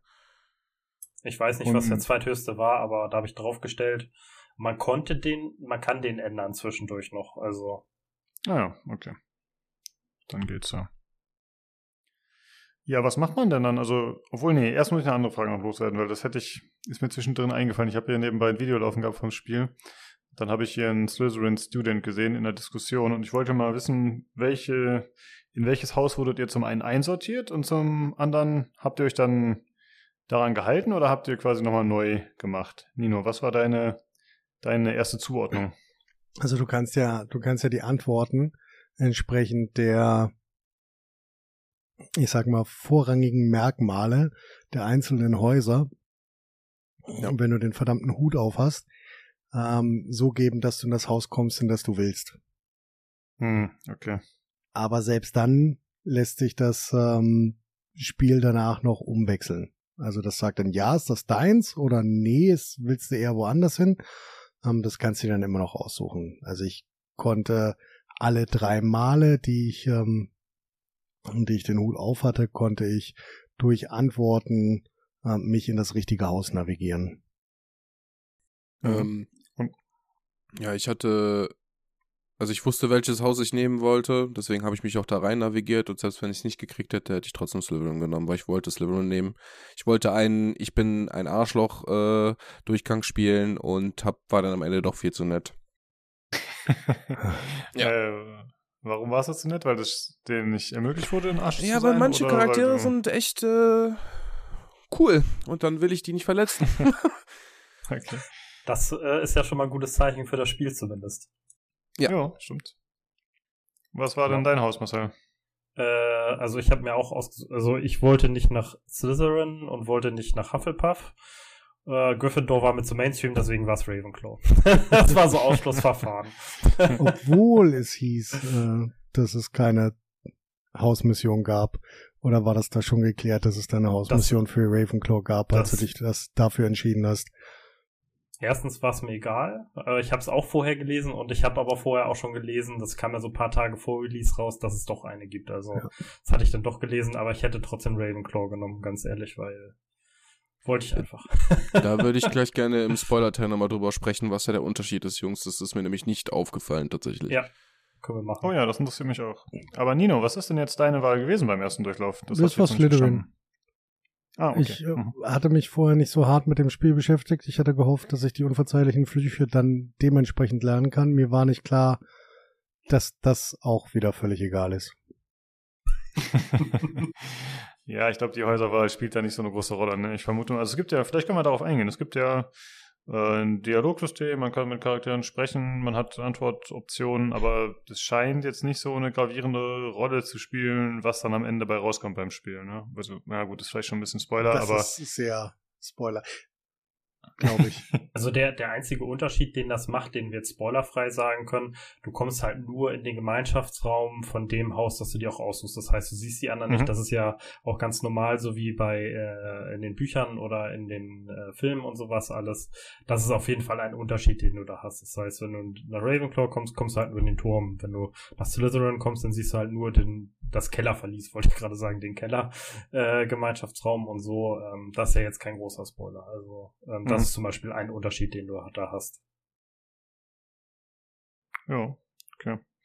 Und ich habe auch gesehen, ich habe ein bisschen Let's Play geschaut. Ich habe so eine halbe Stunde oder so geschaut, äh, war die Tage. Und ich habe gesehen, man ist ja auch dann mit den anderen äh, Häusern cool eigentlich, ne? Also keine Ahnung, man hat dann ja doch äh, Verbindungen zu irgendwelchen anderen äh, Schülern da und äh, befreundet sich mit denen an. Das ist jetzt im Buch auch nicht so, dass immer sich die anderen Häuser automatisch hassen, aber es gibt ja schon so gewisse Rivalitäten. Wird das in dem Buch wiedergespiegelt oder äh, in dem Spiel? Äh, wenn, wenn ich da nicht so richtig. Also es gibt einfach, so wie es im richtigen Leben auch ist, äh, nervige Charaktere oder Arschloch-Charaktere kommen halt in allen Formen, Farben, äh, Geschlechtern und sowas alles. Ähm, das hängt tatsächlich eher davon ab als von dem Haus. Also die haben bewusst zum Beispiel gewählt, dass ähm, ähm, Alex hat ja schon diese Neben- oder diese Begleiterquest, die sind alle drei zum Beispiel aus verschiedenen Häusern und so weiter. Das heißt, du machst au- auf jeden Fall mit äh, Leuten aus drei, Heu drei verschiedenen Häusern Quests. Und ähm, also da, ich habe da keinen Unterschied festgestellt bei der Rivalität. Also vielleicht Mhm. war es früher auch noch nicht so stark, wie es zur Zeit von Harry Potter war. Das weiß ich halt nicht. Nachdem der dunkle Lord das erste Mal da war und sowas. Aber das, das äh, so weit bin ich da nicht drin. Ja, okay. Oder, Ja. hab, oder habt ihr das irgendwie anders Nee, gesehen? überhaupt nicht. Oder Alex? Also Nee, gar nicht. da war, da war wenig. Ich möchte vielleicht ganz kurz auf die Namenswahl eines der Protagonisten in der deutschen Adaption eingehen, die ich vielleicht ein bisschen verstörend fand, wenn ich das darf. Bitte. Professor Fick ist Ja, vielleicht, schwierig. ist, ist vielleicht nicht Schwierig. die beste Namenswahl, um das relativ einfach zu sagen. Das hätte man vielleicht für den deutschen Sprachgebrauch anders machen können. Ja, gut, das ist ja FIG geschrieben. Ja, aber es ist trotzdem, es wird trotzdem ständig von Professor Fick gesprochen und ich weiß nicht, ob ich das so geil finde. Also ich sag mal, meinen zwölfjährigen Sohn würde ich das nicht, weil ich nicht, dass einer meiner Söhne zwölf wäre, aber ähm, ich würde das trotzdem als schwierig erachten. Muss ich tatsächlich zugeben. Dann hätten sie halt Fiché nennen sollen oder weiß der Teufel was. Aber das hätte jetzt nicht zwingend, da hätte man nicht so nah an der Lore sein müssen. Ursprünglich hieß er Professor Fag, aber das gab auf dem englischen Markt Probleme. Oder Fug. ja, stimmt. Irgendwie, ja gut, Oder ey, wir kommen der Sache auf den Grund. Es, ja, also die haben sich vielleicht aber eine komische Kombination ausgesucht, ja. Aber Ich Ja. glaube, wenn sie ihn Fact genannt hätten, dann wäre das Spiel gar nicht mehr verkauft worden. hey, hey, das Thema klappern wir aus. Sorry, ich hab's reingebracht. Aber ähm, gab's nicht in dem Buch auch einen, der so hieß? Ein Professor schon? Oder? Nee, nee, nee Flick, Flickwick, ne? An den denke ich, sorry. Ja, und ja. wenn, dann meinst ja. du Arabella Fick. Die wurde auch mit Doppel-G Doppel geschrieben und war ein Muggel. Ah, okay. Aber wenn, Muggel. Wir, aber wenn wir schon bei dem Thema Charaktere sind und sowas alles, äh, ohne da jetzt groß zu spoilern, äh, also die Charaktere finde ich persönlich äh, auch zum größten Teil sehr gut. Also es gibt Charaktere, die ich so nervig und eklig fand. Es gab Charaktere, so, so wie Alex das auch gesagt hat, die wollte man einfach lieb haben, zu denen wollte man nett sein und so weiter. Ich finde das Charakterdesign zum größten Teil echt gut gemacht. Also ähm, man hat wirklich alle möglichen verschiedenen Arten, so wie es auf einer Schule halt auch ist. Man hat so eine ein bisschen so Rowdies dabei, man hat äh, Leute dabei, die halt mit allen gut stehen wollen und sowas alles. Also man hat äh, die ganzen Charaktere sind aus unterschiedlichsten äh, Nationen da ähm, und also das fand ich tatsächlich sehr gut. Es hat Spaß gemacht, auch wenn manche Charaktere ich die am liebsten äh, mit einem unverzeihlichen Fluch äh, belegen wollte, äh, hat es trotzdem Spaß gemacht, sich mit denen zu unterhalten, weil das halt so wie im richtigen Leben war, dass es so alle Arten gibt irgendwie. Also ich fand das tatsächlich, ja. fand das tatsächlich sehr klischeehaft, ähm, die Charakterauswahl, aber auch sehr gut. Also genauso wie sie, ich weiß, es klingt jetzt vielleicht ein bisschen blöd, aber wie es in einen Kinder- oder Jugendroman passt genauso hm. klischeehaft und schubladenhaft ist der, ist der Bösewicht oder sind die Bösewichter ähm, genauso klischeehaft sind die, sind die verträumten ähm, jungen Menschen, die da rumlaufen, die in ihrer eigenen kleinen, kleinen Welt, in ihrem, ähm, ja, in ihrer speziellen Ausrichtung, wie auch immer existieren. Das fand ich gut. Ja. Ja, da sind wir uns ja einig. Ne, ich finde auch, äh, passt auch eigentlich in die Welt rein. Also Harry Potter ist ja jetzt auch nicht das äh, Meisterwerk an tiefgründigen Charakteren oder so. Also, nee, das hat jetzt auch kein, keiner erwartet hier Dostoevsky. Ähm, du hattest vorhin was zur, zur Größe der Karte gesagt und hattest gesagt, dass die vielleicht ein bisschen klein war. Ähm, da würde ich, mhm. würde ich hart widersprechen. Also für das Spiel ähm, für ein, ein einfaches Open-World-Spiel ähm, hast du zwei, zwei Hauptbereiche, die du nochmal einzeln auswählen kannst. Das ist das Dorf Hogsmeade und die Schule, die beide riesig sind ähm, und die sehr viel bieten, wobei das Dorf Hogsmeade deutlich weniger als ähm, die Schule. Und du hast meiner Meinung nach riesiges, eine riesige Welt. Also du hast das komplette das komplette Tal. Ich weiß gar nicht, wie ich es beschreiben soll, aber es ist sehr groß. Also wenn du nur mit dem Besen fliegst, brauchst du locker, locker, ähm, ja, 35 Minuten von der einen Seite bis zur anderen, wenn du überall lang fliegst. Also ich finde das nicht, nicht zu klein. Ähm, und finde es dann auch je nach, je nach Gestaltung der Außenbereiche beziehungsweise der Weltbereiche äußerst weitläufig. Das ist alles sehr homogen, also du hast jetzt keine großen Unterschiede, was äh, Vegetation oder sowas angeht, bis auf wenn du dann im, im dunklen oder im verbotenen Wald bist. Da sieht's halt ein bisschen anders aus und du hast Küstenlandschaften, bliblablub. Das ist alles, ähm, ja, wunderschöne englische Höhenlandschaft, aber nichtsdestotrotz ist es schottisch. Ja, von mir aus schottisch. Ähm, okay, britisch. Highlands. Britisch. Ja, ähm, schottische Höhenlandschaft, wie auch immer. Ähm, und das ist, ist deutlich homogen, ja, aber ich fand es trotzdem sehr, sehr schön und sehr, sehr gut gemacht und grafisch auch hervorragend umgesetzt.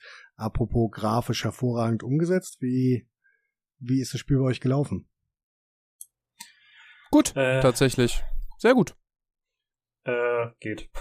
also, an sich gut. Ich hatte also nur einen Absturz mal zwischendurch, kann ja immer mal passieren, aber ich hatte halt auch das Problem mit den krassen Frame Drops, Drops immer am Anfang.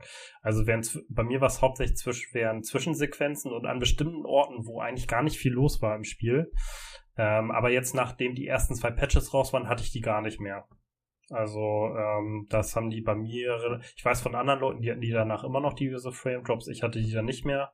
Und die sind aber auch krass gewesen. Also die sind teilweise dann halt bis so auf fünf bis zehn Frames runtergedroppt und dann die ganze Zwischensequenz durch. Das war dann wie Daumenkino so ein bisschen manchmal. Ich hatte tatsächlich von Anfang an keine Probleme, muss dazu sagen. Ich habe es aber auch relativ runtergeschraubt, habe jetzt nicht so den leistungsstärksten äh, PC. Ich habe halt eine 3060 und einen Ryzen 3 äh, Ryzen 5 3600 und 16 GB RAM. Was mir nur aufgefallen ist, das Spiel frisst sehr viel Arbeitsspeicher auf jeden Fall. Ähm, aber sonst war okay. Ich habe dann DLSS auf Qualität gestellt und habe dann mit meinen auf, auf 1080p mit meinen 80, 90 FPS gespielt und das war für mich in Ordnung für ein Story Game. Also ich war zufrieden auf jeden Fall. Ja. Also wie gesagt, bis auf, bis auf diese Frame-Drops halt in den Zwischensequenzen ging es auch. Ich hatte so ab und an mal Clipping-Fehler, aber das ist ja, bei Open-World-Spielen normal. Und ich hatte das ab und zu lustigerweise mal, dass Gegner mich nicht gesehen haben. Also ich stand direkt neben denen und die haben mich aber nicht gesehen. Das hatte ich äh, bestimmt so drei, vier Mal. Also genau. gar nicht, gar nicht, okay. Gar nicht, aber gar ich hatte, Also obwohl ich, ich nicht, nicht in, äh, irgendeinen Zauber gemacht hatte oder ähnliches, sondern okay. ich stand offen neben denen und die haben mich einfach nicht gesehen. Und wenn du sie attackiert hast, dann haben sie reagiert oder was war dann? Teils, teils. Manchmal ja, manchmal nicht. Also manchmal sind sie einfach dumm stehen geblieben. Aber das kam selten vor. Also ich sag mal so vielleicht fünfmal oder so, aber trotzdem. Ja, zum Thema Bugs habe ich ja auch noch was, aber vielleicht Dino. Gut, du hast eine 4090, bei dir lief es wahrscheinlich Bombe auf 4K oder was war dein Thema? Ja, 100 Frames 4K. Fantastisch. Ich kann, kann dazu, kann, kann dazu nichts kann dazu nichts Negatives sagen, aber das ist halt aus, aus meiner erlauchten Position heraus auch immer frech, wenn ich mich dazu äußere. Also ich hatte weder vor noch nach den Patches ähm, irgendwelche Probleme. Das einzige Problem, das ich tatsächlich hatte, das habe ich mit äh, Jan lange diskutiert, ähm, ich habe zwischendurch dann auch DLSS angemacht, äh, weil ich mir gedacht habe, okay, ähm, wenn er es wünscht, dann schaue ich es mir an. Und dazu hätte ich dann im Hardware-Teil was gesagt. Ähm, aber das kann ich auch hier sagen, das bringt mir halt dann 180 Frames. Ähm, nützt mir halt nichts, weil ich nur einen 120 Hertz Monitor habe, deswegen habe ich es darauf begrenzt. Ähm, und ähm, bei mir war das Hauptproblem, dass ich hatte, dass ähm, ähm, Raytracing Shadows erst äh, zu spät eingeploppt sind. Ähm, die hatten dann immer so eine 0,2 Sekunden Verzögerung. Das war. Das hatte ich auch. Das war das Einzige, was ich hatte. Aber mit, mit Raytracing hatte ich hier und da auch mal meine Ecken. Wo du gerade sagtest mit DLSS an- und ausschalten, ist mir eine Sache noch eingefallen. Es gibt eine kleine, eine, eine kleine Nebenmission-Mechanik und zwar, dass man so Sternbilder gucken muss, nachts. So. Äh, bei mir war das Ding, wenn ich DLSS anhatte, egal auf welcher Stufe, egal welches Preset, waren die Sterne nicht Sternenpunkte, sondern Sternenvierecke. Und es waren so viele und die waren so unscharf, dass ich habe DLSS komplett ausschalten müssen, um diese Sternbilder vernünftig machen zu können. Also man guckt dann mit einem Fernglas in den Himmel und da sind ein paar Sterne gehighlightet, die man dann in einem bestimmten Spoiler. Sternbild einfangen muss. Das ist kein Spoiler, finde ich jetzt nicht. ähm, das ging nicht, weil das war so ein Matsch in diesem Himmel mit DLSS, dass ich tatsächlich rausgehen musste, DLSS ausschalten, dann rein, dann konnte ich das machen und dann konnte ich es dann wieder anschalten. Mir ist aber vorher nie aufgefallen, weil ich gucke ja sonst nicht in den Himmel rein. Aber tatsächlich sind die Sterne unter DLSS ein einziger Pixelmatsch. Äh, das okay. war ein bisschen merkwürdig. Es ist aber das, ah, wirklich die ein, der einzige Bug, in Anführungszeichen, den ich okay, da hatte. Sonst ist das Spiel echt gut gelaufen. Muss ich mal probieren. Das habe ich tatsächlich nicht, nicht geprüft. Genau. Aber sonst zur Grafik im Allgemeinen noch, also ich stimme Nino vollkommen zu. Die Grafik war wunderschön, das ist alles super dargestellt.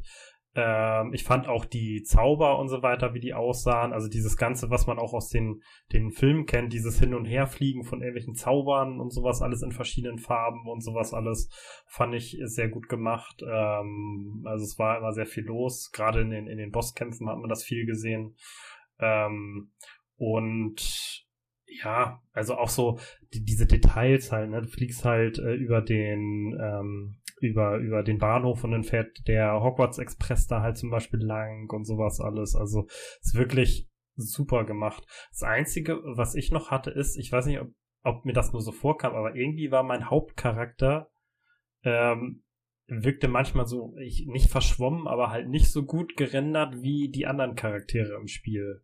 Ich weiß nicht, ob das irgendwie eine subjektive Meinung war, weil ich den einfach so häufig gesehen habe, aber das wirkte für mich irgendwie so. Kann ich nicht. Also, kann ich nicht bestätigen. Kann ich, auch kann nicht ich aber auch nicht verneinen.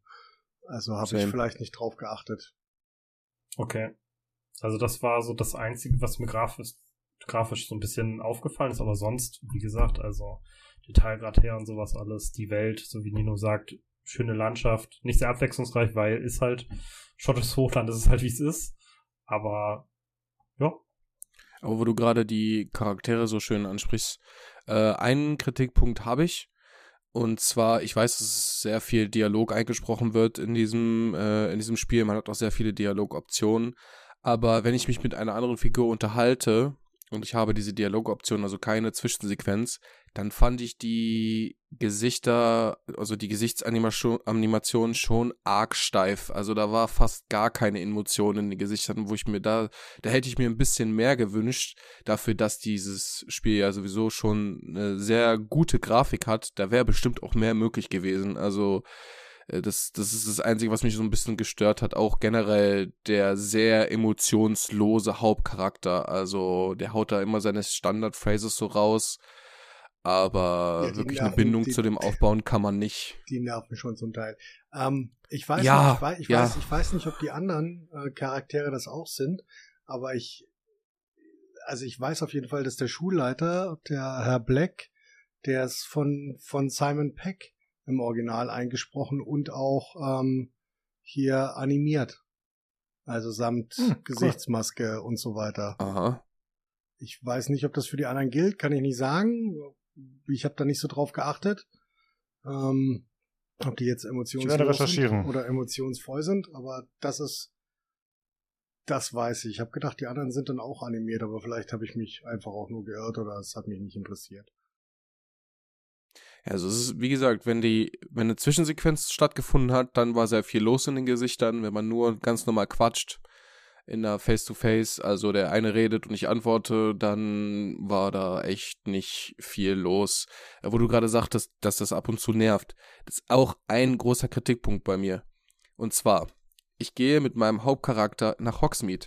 Mein Hauptcharakter. Es gibt, gibt es denn einen gemütlicheren Ort als Hogsmeade? Und zwar jedes Mal. Jedes Mal, jedes Mal, wenn man in Hogsmeade reinläuft. Alle Straßen man läuft in ein kleines Dorf. Manch, manchmal führen alle Straßen nach Hogsmeade. Genau, so. Oder wenn man in ein kleines Dorf reinkommt. Wie würde es mir wohl gehen, wenn ich in so einem kleinen Dorf wohnen würde? Oh, das sieht aber gemütlich aus. Hier sieht's aus wie in einem Märchen. Jedes Mal, wo ich mir denke, kann man das denn nicht ausschalten, dass der so viel sabbelt und auch immer den gleichen Kram? Äh, das hat mich irgendwann so genervt. Wirklich. Viel schlimmer fand ich das bei Quests. Weil wenn du irgendwie irgendwelche Quests gemacht hattest und so ein Questgebiet warst, und äh, du einfach dich noch ein bisschen umgeguckt hast, dann hat der Charakter versucht immer dir zu helfen mit Aussagen. Oh ja. Dann hat er mal, dann hat er mal gesagt so, oh, hier muss ich vielleicht das und das machen, hier muss ich vielleicht das und das machen, vielleicht hilft hier das. Und das halt in einer Häufigkeit, dass ja. du echt irgendwann genau das so, ach, Halsmaul. Mir ist das in einer Nebenmission, ohne jetzt zu spoilern, aufgefallen, da muss man in eine Höhle rein und dafür muss man ein, ein Rätsel lösen, was mit Licht und Dunkelheit zu tun hat. Und der Nebencharakter, nicht ich selber, also nicht der Hauptcharakter, sondern der Nebencharakter, weil ich bin nicht direkt auf die Lösung gekommen. Man musste ein bisschen hin und her rätseln, wie das beim Rätsel halt so ist. Fing nach wirklich geschlagenen 30 Sekunden an zu sagen, vielleicht hat das etwas mit Licht und Dunkelheit zu tun. Ja, aber das macht er ja immer. Zehn Sekunden später, vielleicht hat das etwas mit Licht und Dunkelheit zu tun. Vielleicht hat das etwas mit Licht und Dunkelheit zu tun. Es ging mir irgendwann so auf den Sack, dass ich die Stimmen ausgeschaltet habe, damit ich mich konzentrieren kann. Wirklich. Aber, also es war wirklich so einer, so hochfrequent, mich einfach nur noch genervt. Okay, aber das, also das tun, tut der Charakter auch immer selbst. Also selbst der Charakter gibt dir am Ende ähm, immer wieder, wenn du eine Lösung nicht schnell genug findest, seiner Meinung nach, sagt er dir relativ flink, ähm, mach doch mal das hier. Ja, ja, das, ja. das meinen wir ja. Ja, ja. Ja. Dass der eine Charakter ständig einem versucht zu helfen, mit Anführungszeichen halt. Aber das halt in einer Häufigkeit, dass es einen nervt. Ansonsten fand ich halt den Sound super. Also die, die Gespräche, die, to die Vertonung und sowas alles, ähm, die Zauber, die Zaubersounds, das, oh Gott, das ist auch ein geiles Wort. ähm, fand, fand ich sehr gut und sehr unterschiedlich. Ähm, ja, also das, das war so das Einzige, was am Sound so ein Negativpunkt ist. Also da, das ist tatsächlich auch das andere, was wir bisher hatten, waren immer so ein bisschen, aber das fand ich echt ätzend. Also das, es gibt, ich, ich weiß nicht mehr, wo ich das gehört habe, es gibt auch Spiele, wo du das in ihrer Häufigkeit runterschrauben kannst. Also hier ging ja, das kannst nicht. du auch. Aber hier ging das, glaube ich, nicht. Ne? Bei anderen Spielen geht das manchmal, dass du äh, das runterschrauben kannst. Aber hier. Forsaken zum Beispiel kann das. Ja, genau, zum Beispiel. die waren sich bewusst, dass äh, der Armreif nervig ist oder was auch immer. Ja. Ah, okay. Ja. Ja, ich fand das, ähm, ich habe bei Nils hatte ich ein bisschen God of War Ragnarok gespielt und da war das auch, dass der Atreus sehr schnell sagt, was zu tun ist.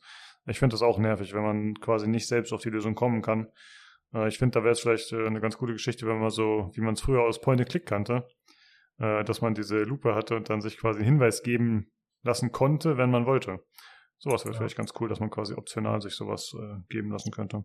Ja, so auf Knopfdruck, dass der Charakter dann sagt, ah, ich helfe dir oder halt irgendwie sowas, ne? Oder Ja, dass dann so ein Button aufploppt, Tipp anfordern oder sowas. Wobei man, wobei man jetzt sagen muss, die Rätselschwierigkeit bei Hogwarts Legacy war jetzt auch nicht War auch nicht so hoch, aber manchmal brauchst du halt fünf Minuten länger. Aber wenn der Charakter natürlich nach 15 Sekunden direkt anfängt, dir die Lösung mitzuteilen, ist halt nichts mehr mit Rätselspaß. Sagen wir es so, ich Ja. konnte, ich als absoluter Rätselfeind, konnte alle Rätsel lösen, ohne dass ich mir die Lösung anschauen musste. Und das hat schon einiges zu sagen. Ähm, ich habe noch eine Frage, weil wir gerade beim Thema Sound waren. Äh, wie sieht's denn aus mit Musik? Gibt's da die Harry Potter Musik, die man kennt, oder haben die eigene Stücke? Ähm, also hier und da erkennt man mal was, aber es ist eher mit einkomponiert in die äh, Musik, würde ich fast sagen. Also zum Beispiel, wenn man diese Seiten aufsammelt, dann kommt das typische Harry Potter-Theme, was man am Anfang hört, aber auch nur ein, zwei Klänge. Also es ist irgendwie angedeutet, sag ich mal. Äh, aber sonst ist relativ viel eigener Kram, würde ich mal sagen jetzt. Mhm. Aber es ist Ich hab da thematisch passend. geachtet. Ja. Ja, finde ich jetzt auch nicht verkehrt, dass man äh, nicht einfach alles aus dem Film quasi übernimmt, Ja. weil dann kommt ja immer die Erinnerung daran hoch, so, ne? Und das muss ja nicht unbedingt immer sein in dem Moment. Von daher finde ich es ganz passend, denke ich, ja. Wenn es passt, wie Nino sagt, wenn es thematisch gut ist, dann ja, ist das super. Ja, also ich habe auf jeden Fall noch zwei Sachen auf dem Zettel, die ich fragen wollte. Ich weiß nicht, äh, soll ich einfach mal reinhauen oder Hau rein, noch was? vielleicht hau erst mal rein, dann können wir immer noch äh, was dazu machen, wenn wir noch was haben. Genau. Äh, zum einen die Minispiele. Ähm, ja, äh, wir hatten vorhin kurz über Minispiele gesprochen. Ich glaube, Alex, wenn ich dich verstanden habe, richtig verstanden habe, wolltest du eins ansprechen oder war das wer anders? Habe ich das gerade falsch im Kopf? Naja, also es ist halt äh, eine Nebenmission gewesen. Es nannte sich das Arkio-Duell, wo du halt mit dem Zauberspruch Arkio, der im Grunde genommen Dinge zu dir ranzieht, ähm, musst du das dann, das ist äh, so ein aufgestaffelt gewesen, wie so ein, wie so ein Shuffleboard, bloß halt äh, zu dir hin, anstatt von dir weg. Äh, dass du die Sachen dann zu dir hinziehen musst, umso näher du die an dir dran hast, ohne dass die runterfallen, umso mehr Punkte kriegst du. Äh, habe ich nie gespielt. Ich, man hat die, in der Unterrichtsstunde zu Akio muss man das einmal spielen und da hat's mich schon genervt, deswegen war ich dann da direkt raus. Ich fand die tatsächlich total easy. Mir hat das Jo. tatsächlich Spaß gemacht. Ja. Also, man hat in den seltensten Fällen noch einen zweiten Versuch gebraucht, weil die Gegner einfach so schlecht waren, die meiste Zeit, dass man selber nicht sehr gut sein musste, um das zu gewinnen, sagen wir es mal so. Ja. okay. Ich hab's halt geguckt, ignoriert. Also ich fand die okay, weil es auch nicht so viele waren. Von diesen Akio-Runden gab es, glaube ich, fünf oder sowas. Dann hattest du noch verschiedene. Es waren halt nie so, dass du, du musstest es nicht 200 Mal machen, sondern es waren immer so drei bis fünf Mal, die du die meisten Minispiele machen musstest. Und das war dann auch okay halt. Also ähm, war nicht so wie in anderen Spielen, wo du alle Minispiele mal 2000 Mal und dann noch, weil du sie nicht schaffst oder so, weil sie so äh, ungnädig sind oder sowas, noch 100 Mal wiederholen musst. Das musstest du halt auch nicht. Deswegen fand ich das eigentlich völlig okay. Also Ich hatte zufällig genau die Stelle gesehen im Stream mit diesem äh, Akio-Tutorial. Gegen Netty war das, ne? Ja. Und äh, ja, Ja. der Streamer hatte auf jeden Fall auch übelst verkackt und es sah dann irgendwie dadurch schwierig aus, aber kann man natürlich nicht beurteilen, wenn man nicht selbst Nee, es war tatsächlich nicht. Keine komplexe Aufgabe. Ja, was gab sonst noch so an Minispielen? War noch irgendwas dabei? Oder? Naja, es gab so noch ähm, Duelle halt, also wie man das aus dem Film kennt, hier so ein Duellclub äh, in die Richtung äh, Be Besen fliegen, ähm, was gab's denn noch so? Das waren so die, Also oder? Gab's, Schlösser. glaub ich, noch was? Schlösser habe ich, hab ich ausgemacht. Oh Gott. Da hab ich keinen Bock drauf. Man Ey, konnte das, das war- ausmachen? Ja, klar kannst du das ausmachen. Oh, gut zu wissen. Kannst du ausmachen und dann kannst du, kannst du Bedienhilfen und dann kannst, machst du den Quatsch aus und drückst einfach nur F und dann ist das fertig. Toll, das weiß ich jetzt. Also, weil das hat mir bei manchen Schleichpassagen echt mal was vermiest. Es gibt nämlich ein, zwei Schleichmissionen, wo du dann ein Schloss knacken musst und dann äh, der NPC bewegt sich aber weiter, während du diese Schlossknack-Animation äh, da hast. Hm. Ich weiß genau, von welcher Stelle du redest. Oh ja, die Vertrauensschüler, ich hab sie gehasst. Da können wir ganz kurz einmal bitte drauf eingehen, wo wir nämlich bei Bugs waren. Es gibt mhm. eine Mission, ich sage nicht, was man holen muss oder wo man hin muss. Da muss man sich an Vertrauensfühlern vorbeischleichen. Es gibt einen Desillusionierungszauber, nennt sich das Ganze. Der macht dich nicht unsichtbar. Beschrieben wird es, du bist ein Lichtspiel. Also wenn die, wenn du zu nah an denen dran bist oder zu lange im Sichtfeld, dann fangen sie trotzdem an, dich zu sehen. Also, Protagonist muss die Treppe hoch auf der Treppe ist ein Scheideweg, obendrauf, nach links geht's in einen Gang, rechts geht's zu einer weiteren Treppe. Ich muss zur weiteren Treppe. Er steht genau in der Mitte davon. Du kannst die weglocken, indem du den normalen Standardzauber gegen irgendeine Wand schmetterst oder so. Denke ich mir, okay, ich locke ihn in den Gang, ich gehe die Treppe hoch. Schieß also in den Gang rein. Der Vertrauensschüler geht zwei Schritte in den Gang, macht eine Kehrtwendung, geht auf die Treppe und bleibt auf der Treppe hängen und dreht sich nach oben, nach unten, nach oben, nach unten, nach oben. Ich den ganzen Kram neu gestartet. Das gleiche nochmal gemacht, ihn diesmal aber auf die Treppe geschickt, weil festgestellt, ich kann auch durch den Gang und über eine andere Treppe trotzdem zu meinem Ziel kommen. Dann schicke ich ihn die Treppe hoch. Er bleibt wieder auf der Treppe hängen. Ich denke, okay, er müsste weit, weit genug weg sein. Ich gehe geh den Rest der Treppe hoch, um links den Gang entlang zu gehen. Er sieht mich sofort. Mission gescheitert. Perfekt. Alles klar. Dritter Versuch rechts in die Toilette rein. Die Toilette muss ich, oder irgendeinen Raum, den muss ich aber erst knacken. Die haben eine Mechanik, in dem sie erst ein Fragezeichen in Grau über dem Kopf haben, danach wird es gelb. Wenn es gelb ist, fangen sie an, dich zu suchen, und wenn das Gelbe voll ist, haben sie dich entdeckt.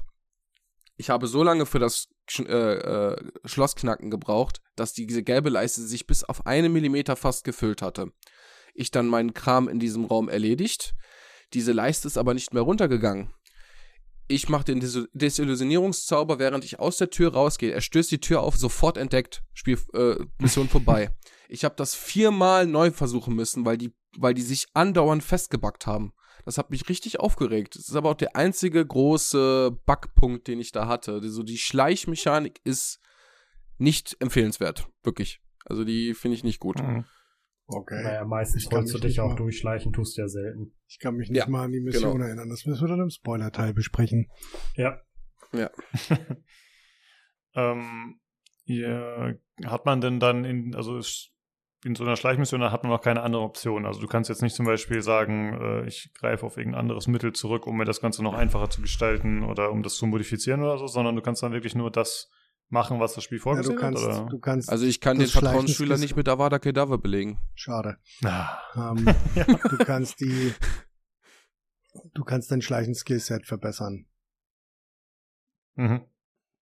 Ja, aber so weit ist man da noch nicht. Das ist das Problem. Also, also das, das kann, da kann man mal den grundlegenden Auf, äh, Aufbau vom Spiel. Also das Spiel ist im Prinzip erstmal ein relativ langes Tutorial. Du hast am Anfang einen Tutorial-Quest und dann kriegst du einfach immer über das Spiel, wir haben ja schon gesagt, es gibt 25 Zauber und du kriegst halt immer wieder, was ich, was auch der Hauptgrund ist, warum ich das Spiel richtig gut finde, mit, äh, immer wieder was dazu. Du wirst immer wieder ja. dazu animiert, was Neues zu machen, einen neuen Zauber, eine neue Art von Suchquest, eine neue Nebenquest, einen neuen Charakter. Das Spiel ist sehr belohnungsorientiert halt. Also das heißt, ähm, wenn du mit einer Sache durch bist, hast du eigentlich schon zwei andere Sachen, die du auch noch machen kannst, wo du wieder was Neues bekommst und sowas alles. Und das gehört halt auch dazu. Das heißt, da kannst du noch nicht so viel und sollst gerade diese Mechaniken in dem Fall halt nutzen, um sie zu lernen halt. Deswegen konntest du in dem Fall nichts anderes machen.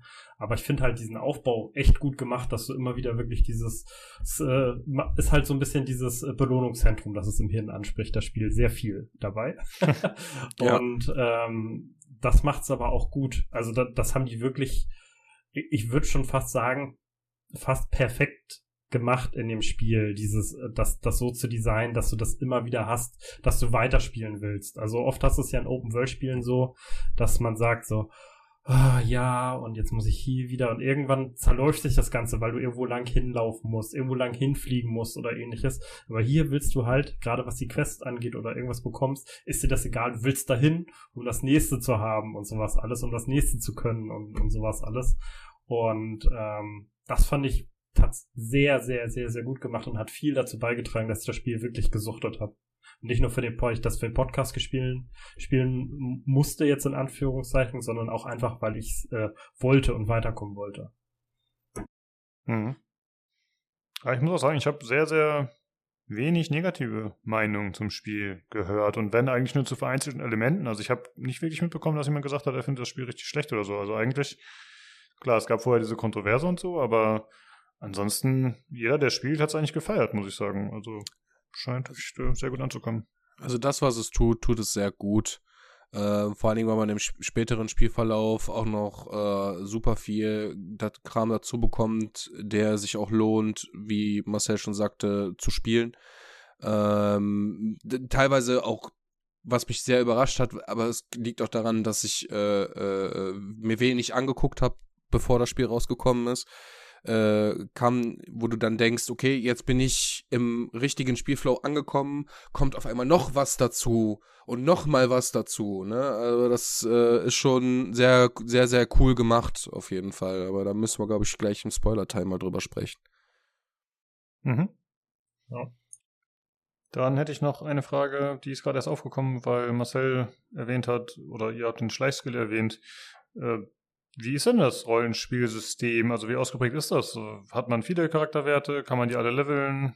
Ist es, keine Ahnung, hat man Perks? Was hat man so gameplay-mechanisch für Sachen?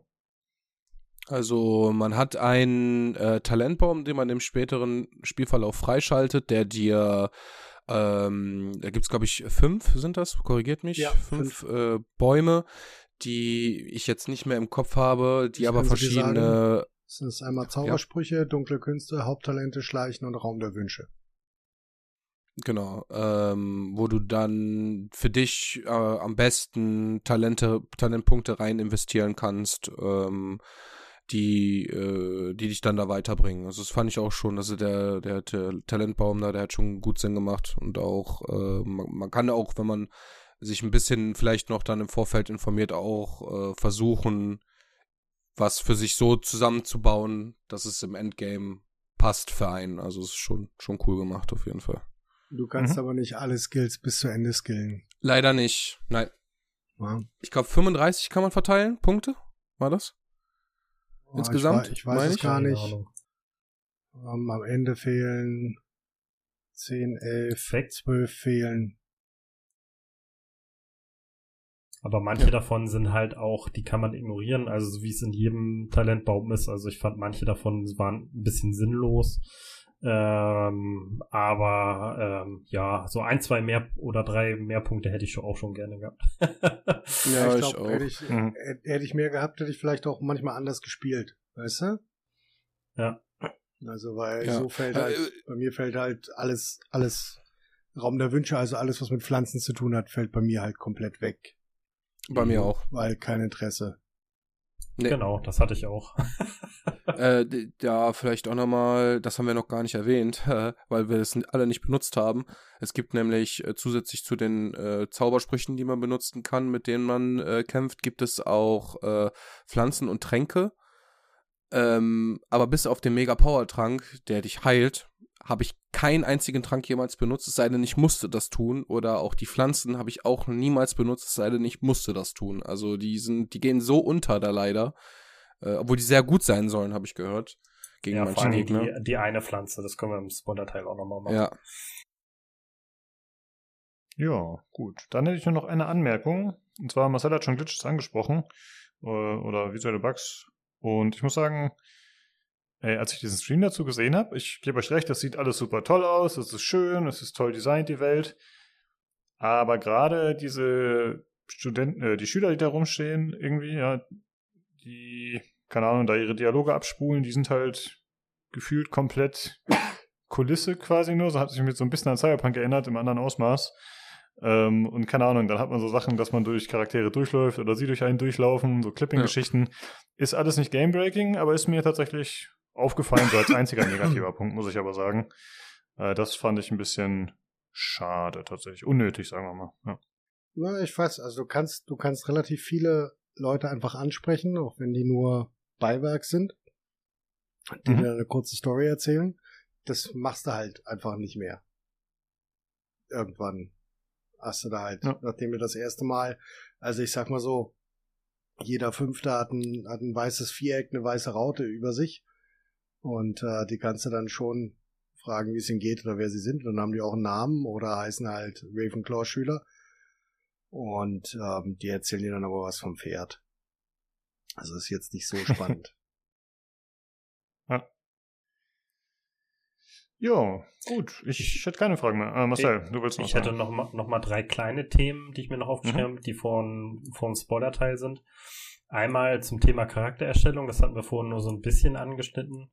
Ähm, Gerade mit der Diskussion vorher, man kann den Charakter sehr individuell anpassen. Das heißt, man kann äh, männlich, weiblich oder auch Transpersonen da nehmen. Also ähnlich wie in Cyberpunk halt auch und kann dem auch dementsprechend den Schlafraum zuweisen. Das heißt, du kannst einer männlichen Transperson den männlichen äh, Schlafraum zuweisen. Also das kannst du alles selber auswählen, welche Stimme, ob der eine männliche oder weibliche Stimme haben möchte oder sowas. Also du kannst den wirklich sehr individuell anpassen, wie du es möchtest. Das hatten wir bei der Charakterstellung noch so ein bisschen ähm, außen vor gelassen. Das fand ich ganz, ganz gut. Ähm, und dann ohne jetzt viel zu spoilern, aber nochmal anschließend mit dem belohnungsorientiert und warum das Spiel so gut ankommt. Ja, ich bin der Meinung, das Spiel, also das ist ja die Harry Potter Lore, ähm, dass es einfach so viele verschiedene Sachen gibt. Wir haben jetzt in den äh, auch neuere Filme mit den fantastischen Tierwesen. Das heißt, eigentlich hat ist für jeden Spieler irgendwie eine Art in dem Spiel dabei, was er mehr oder weniger gut findet. Manche Sachen findet der eine gut, manche Sachen findet der andere besser, so wie Alex zum Beispiel äh, manche Sachen äh, besser fand als vielleicht Nino und ich, was, wo wir andere Sachen besser fanden. Aber jeder hat was da drin, was, was, was ihn dazu drängt, weiterzumachen. Und man muss halt nicht alles machen, bis auf die Hauptquests und sowas. Alles, alles andere ist so ein bisschen zum größten Teil optional und man kann sich das raussuchen, was einen interessiert dabei. Also von diesen ganzen Nebenaufgaben und Nebensachen kann ich mir das auswählen, was mir Spaß macht, was in anderen Spielen halt häufig nicht so ist irgendwie. Und das ist, glaube ich, auch der Grund, warum es so vielen Leuten Spaß macht. Auch die, die Harry Potter nicht kennen. Ähm, weil das war ja auch mal noch eine Frage. Mhm. Und das und das letzte Thema, was ich noch hab, äh, was immer für ich für mich ist nicht so 100%, bei dem Spiel war es für mich wichtig, aber sonst nicht so, aber für viele andere, es gibt eine Transmog-Funktion. Ähm, die fand ich in dem Spiel gut, weil viele Sachen sind, die man anziehen kann, sind echt Katastrophe. Also man kann auch sowas wie einen Badeanzug von 1890 anziehen oder einen Schlafanzug oder sowas. Das sind dann teilweise richtig die Brillen. gute Items. Oh, die, die, Brillen. Das kannst du zum Glück alles wegtransmocken, ja. sodass du vernünftig aussiehst. Ach, ähm, kann ich ja ganz kurz mal reinschneiden, von wegen Nino erkennt äh, äh, Funktionen erst viel zu spät. Ich habe übrigens bis kurz vom Ende des Spiels nicht gerafft, dass man bei den Sachen die Kapuze an- und ausschalten kann. Ich ja. habe immer gedacht, warum haben die ganzen Leute in den Videos coole Kapuzen auf und kriege ich das nicht hin, bis ich dann gesehen habe, oh, ich muss ja Y drucken. ja. ja. Ja, gut. Habt ihr sonst noch irgendwas auf dem Zettel? Nichts, was vor dem Spoiler-Teil wäre. Okay, ja. Also kann man schon mal festhalten, ist ein gutes Spiel, euch hat Spaß gemacht, ihr habt durchgesuchtet mehr oder weniger. Man kann es auf jeden Fall empfehlen, für Potter-Fans sowieso. Und anscheinend ja. auch für Leute, die nicht so in der Lore drin stecken. Genau, es ist halt allgemein, also für mich ist es ein, neben Red Dead Redemption äh, und äh, GTA eines der besten Open-World-Spiele, muss ich ganz ehrlich sagen. Und ich spiele viele, viele, viele Open-World-Spiele. Und von äh, dem, was ich da machen kann, von dem Aussehen äh, der Welt und vor, vor allen Dingen von der, vom Organischen in dieser Welt ist es für mich eine der besten Welten, mit der ich bisher war, auch ohne dass äh, es jetzt äh, Harry Potter wäre. Meine Meinung. Krass. Okay, das ist eine Ansage auf jeden Fall. Ne? Es gibt ja wirklich viel Konkurrenz auf dem Open World Markt. Ja, krass, okay. Gut, dann würde ich sagen, gehen wir doch über zum Spoiler-Teil. Also, liebe Zuhörer, wenn ihr das jetzt nicht mehr hören wollt, dann könnt ihr es dementsprechend überspringen. Der Spoiler-Teil ist in den, äh, an, in den Shownotes dementsprechend markiert. Ja, dann äh, würde ich sagen, fangen wir doch mal an mit Alex, weil du hast gerade schon erwähnt, es gibt verschiedene hausspezifische Missionen. Was wolltest du da fragen, Claire, mit den Jungs? Äh, und zwar, ich meine, bei Slytherin, da sollte es sich ja ein bisschen um den Professor Black drehen und um seine Hintergrund-Backstory. Jetzt habe ich eine Frage. Und zwar bei mir hat sich das so angefühlt, weil das war eher so eine zielführende Quest, wo ich sowieso hätte hingemusst. Nur der, nur der Weg dahin ist jetzt bei dieser spezifischen Quest bei den verschiedenen Häusern anders? Oder wie darf ich mir das vorstellen? Also ich rede dann mit dem Hauself von dem und bin dann in so einem Grab und äh, finde dann äh, Sachen von dem. Und das bringt mich dann zu dieser nächsten großen Prüfung dort. Äh, das habe ich irgendwie nicht ganz verstanden, weil irgendwie mit einer, mit einem Haus geht man ja auch irgendwie nach Azkaban oder so. Da bin ich irgendwie auf dem Schlauch, wo da jetzt die Unterschiede sind. Das kann am besten wahrscheinlich Nino sagen, weil der verschiedene Häuser gespielt hat. Es ist die gleiche Zielführung. Es sind nur unterschiedliche, also du hast das gleiche Ziel, es ist nur eine unterschiedliche Zielführung. Ah, okay, alles klar. Ich habe jetzt gedacht, das ist eine separate Quest, die man ansteuert, jeweils. Aber vielleicht, vielleicht, vielleicht habe ich das falsch verstanden, aber nee. Okay. Aber wie Alles gesagt, klar. ich habe auch, ich habe auch, und das, das wäre das wär meine nächste Frage, von welcher verdammten Quest mit den Vertrauensschülern ihr gesprochen habt. Ich habe nämlich keine das Ahnung. War, das, das war ist das, für, wo du Entschuldigung, ja. erzähl du ruhig. Das ist die, wo du die, äh, wo du Aloe kriegst. Äh, du. Genau, du quatschst ja mit dem Hausmeister da, so, der ja. sich ja vor diesen, genau, vor ich, diesen Demigeisen da fürchtet. Weil ich, weil ich das ausgemacht habe.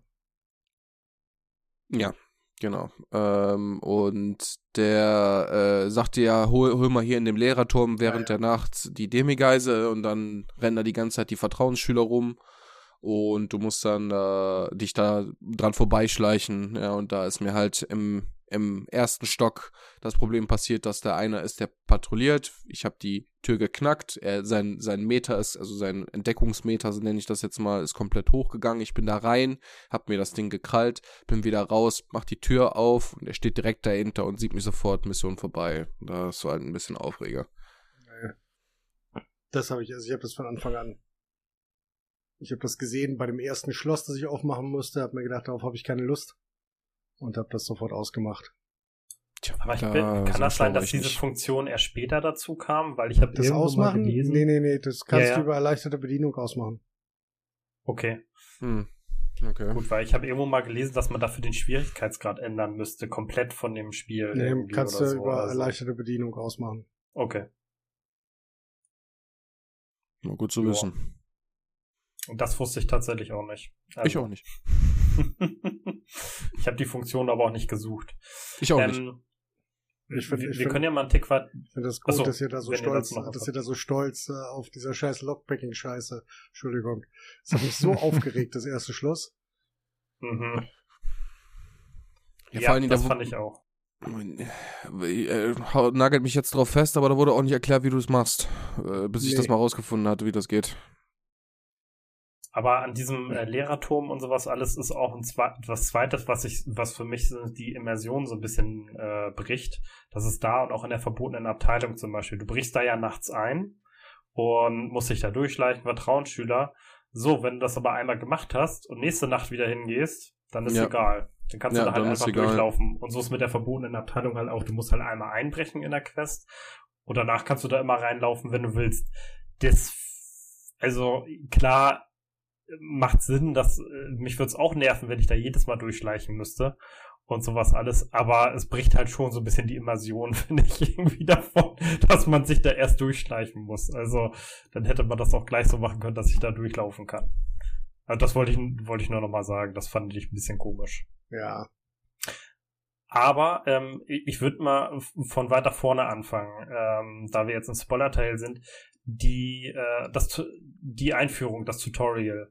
Äh, also ich fand das, äh, also man muss das so vorstellen, man, man fängt nicht direkt in Hogwarts an, sondern man äh, landet erst mit äh, Professor Fick, ich weiß gar nicht, ob es in äh, London ist oder sonst irgendwo, und äh, reist dann los Richtung Hogwarts. Das wird dann unterbrochen Ähm, und man hat, man landet dann erst in Gringotts äh, auf so einer Insel, überall möglich, bevor man nach Hogwarts kommt. Und ich fand die Inszenierung davon echt cool. Also ja. von dieser Einführung. Also ich war, mir stand da schon tatsächlich so teilweise der Mund offen, irgendwie, ja. wie gut das äh, auch die Einführung der, der des Antagonisten, also des, des äh, Rengrock und und so weiter, fand ich echt gut gemacht. Also da äh, muss ich auch direkt wieder den guten Detailgrad des Spiels ähm, äh, an, an, mal anprangern, weil ähm, wir sind ja im Spoiler-Talk, deswegen sage ich das jetzt einfach. Man fliegt nämlich mit einer Kutsche, mit so einer fliegenden Kutsche äh, Richtung Hogwarts, beziehungsweise zur ersten Location und man wird dann von einem Drachen überfallen. Man sitzt einem anderen gegenüber, der einem einen Gegenstand gibt ähm, den man da noch genau untersucht und dann stellen sich da so Sachen raus und der Kollege, der stirbt. Und diese, diese Kutschen werden ja von Testralen gezogen und Testrale kann man nur sehen, wenn man den Tod gesehen hat. Und der Protagonist sieht die nicht, bis der Kollege gegenüber von ihm stirbt. Dann auf einmal tauchen sie auf. Das fand ich so ein cooles Detail, weil der den Tod vorher noch nicht gesehen hat und da sieht er den Tod und zack kann er die Testrale sehen. Das fand ich, das fand ich ah. richtig cool gemacht. Und so wurde auch auf äh, etwas äh, jugendfreiere Weise halt gezeigt, dass jemand gestorben ist, weil du hast ja nicht direkt gesehen, dass er gestorben ist. Genau. Gesehen, ja. dass, die, ja. dass die Kutsche zerbrochen wurde oder, äh, durch den Biss und sowas alles. Und dadurch hast du halt gesehen, dass der andere gestorben ist. Fand ich auch eine coole Weise, das, also muss ich dir zustimmen, das mitzuteilen halt, ne? Ja. Wobei das, das, das war, war, war, ganz lustig, weil das hast du dann auf YouTube Shorts, gab es dann immer die, die, die Streamer gesagt haben, das ist ein Graphic-Bug, die waren vorher nicht da. das war sehr witzig. Ja, oh das, ich, ja. ich hasse Menschen. Ich auch. Furchtbar. Also ich habe das nicht als Bug verstanden, aber ich hatte das nicht mehr im Kopf mit diesen Testralen. Das wusste ich nicht mehr aus den Büchern. Ich habe mich auch schon gewundert, warum das so ist, aber ich dachte, ja gut, Magie halt, ne? Also ich habe nicht ich habe die Szene nicht gesehen, dass die später wieder aufgetaucht sind. Ich ja, ich meine, es macht Sinn, weil man äh, ja später im Verlauf auch mit Testralen äh, reitet und die fängt und so, dass man die jetzt da so schon sehen muss. Vor allen Dingen, weil sie auch, wenn man äh, die Deluxe-Edition gekauft hat, auch einen Testral direkt bekommt, sobald man den Raum der Wünsche freischaltet, äh, dass man die dann schon sehen können muss, macht ja irgendwie Sinn. Aber die ganze Einführung dahin fand ich halt cool und auch das das als Tool zu benutzen, dass der, hey, der ist jetzt gestorben, ne? Mhm. Ja, fand ich schon cool auf jeden Fall. Das war ja. lore-technisch ja, sehr gut tatsächlich. Ja. ja. Und auch hier Gringotts äh, da, da drin und so weiter, die Einführung und so, das fand ich auch mega gut. Also, ja. du da auch durch, durch dieses Schienensystem da gefahren bist und so ja. die Einführung. Also, es, also diese, diese ersten Minuten, die haben einen direkt in dieses Spiel so reingezogen, äh, das habe ich auch selten gehabt, dass ein Spiel so von der ersten Minute an gleich so ein, so ein Schalter bei mir umgelegt hat. Weil oft ist es ja so, du musst in die Welt erstmal ein bisschen reinkommen, selbst wenn du die Lore kennst. Wenn ich jetzt zum Beispiel das zehnte Assassin's Creed spiele, hast du zwar die Story da drin, äh, die Story, doch die Story so ein bisschen drin, worum, wo, äh, nee, nicht die die Steuerung, jetzt habe ich's, die Steuerung ungefähr, aber die Story halt nicht und musst brauchst trotzdem, bis du da ein bisschen reinkommst. Und hier, das hat einen gleich so reingezogen, dass du es einfach spielen wolltest irgendwie, also. Ja, ja, das stimmt schon. Wobei ich das Tutorial tatsächlich ein bisschen lang fand. Aber das mag meine, ja, mein, meine, äh, meine alternde Ungeduld sein. Mm, ja, ich verstehe das, warum man das sagt, dass das Tutorial sehr lang ist, aber ich äh, verstehe auch, dass es so lang ist, weil es ist schon sehr viel, was dir erklärt werden muss, bis man dich auf die Welt loslassen kann. Weil damit du, weil wenn du Hogwarts verlassen kannst, dann kannst du alles nutzen, weißt du? Deswegen fand ich das schon ganz gut. Aber das war auch kein nerviges Tutorial. Es war ja schon eins, was dich sehr immersiv in alles reingeführt hat. Also es war kein äh, drücke den Knopf, ähm, geh jetzt dahin. Ne? Es war schon gut mit implementiert, ja, fand das ich. Das auf jeden Fall. Und, und du musst ja davon ausgehen, dass nicht alle, so wie wir, die Lore kennen.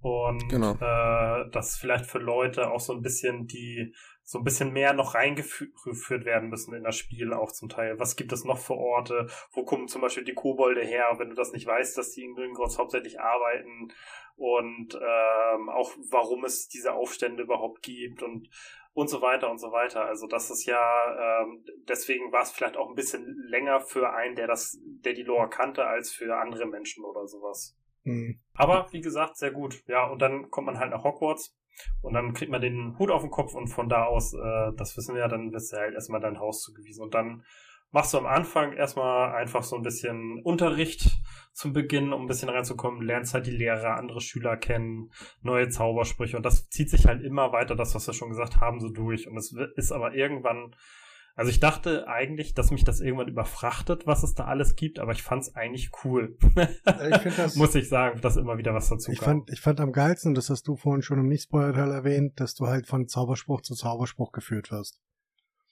Das hilft halt wirklich sehr und macht die Handlung stringent, die du nacheinander lernst. Und was wir vorhin bei den Minispielen nicht erwähnt haben, das Zaubersprüche lernen an sich ist ja schon ein Minispiel. Ah ja, stimmt, ja. Und ja, das ja. fand ich eigentlich ziemlich cool. Das fand ich, hat dann beim zehnten Mal genervt, ja.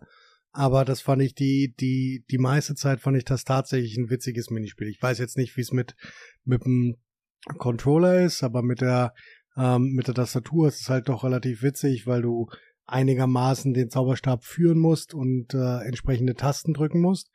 Ähm, ja, musst du auf dem Controller auch. Du fährst mit dem Stick den, den, den Zauber nach und musst dann Tasten währenddessen drücken. Das fand ich eigentlich ziemlich cool, so als dass du das halt nicht einfach um die Ohren geworfen kriegst. Und das ist ja auch letztendlich wie, äh, als wenn du wirklich einen Zauberspruch lernst, weil wenn du im Unterricht sitzt, also bei Harry Potter und sowas alles, die müssen ja auch diese Bewegung von den Zauberstaben nachmachen, das Sagen und sowas halt alles. Das ist ja im Prinzip so ein bisschen, ja genau, nachgemacht, wie du auch Zauber lernst als richtiger Schüler einfach, ne? Ich frag mich, ich frag mich, äh, wie viele da gemerkt haben, dass Avada Kedavra genau die Narbe auf Harry Potters Stirn ist. Weil das genau die Bewegung ist. Ich glaube ist. keiner. Ja, aber es, äh, also es werden bestimmt ein paar erst da gemerkt haben. Ich wusste das tatsächlich im Vorhinein schon, deswegen hat er die, die Narbe in diesem, dieser Blitzform, weil du machst diesen Blitz, während du Avada Kedavra beschwörst.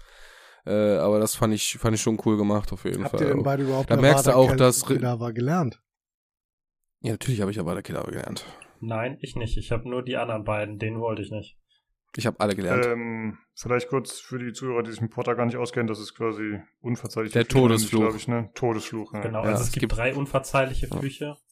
Ja. Äh, es gibt einmal Crucio, das ist so ein Folterfluch, Imperio-Fluch, da übernimmst du halt jemanden und Avada Kedavra, genau, da, das ist der Todesfluch. Und der war mir, ganz ehrlich, zu hart als Ravenclaw-Schüler. Also Imperio und Crucio, ja, okay, auch schon, aber äh, Avada Kedavra als Ravenclaw, ähm, das hat für mich nicht dazu gepasst. Dafür war ich zu nett. Ich wollte ihn unbedingt okay. haben. Ich wollte ihn unbedingt haben, weil er hat auch einfach eine eigene Animation, wenn du ihn beschwörst. Also die Kamera fährt dann auf den Protagonisten, er schreit dann Avada Kedavra und es kommt ein riesiger grüner Blitz aus dem Zauberstab. Es sieht einfach cool aus und ist einfach cool. Ich wollte ihn unbedingt haben. Natürlich habe ich mich, was das angeht, vorher spoilern lassen, deswegen wollte ich es unbedingt haben. Und wie, also man kann ihn natürlich nie auf andere Schüler anwenden, nehme ich mal an. In nee, leider nicht. das finde ich sehr cool. Das wäre deutlich einfacher gewesen manchmal. Ja.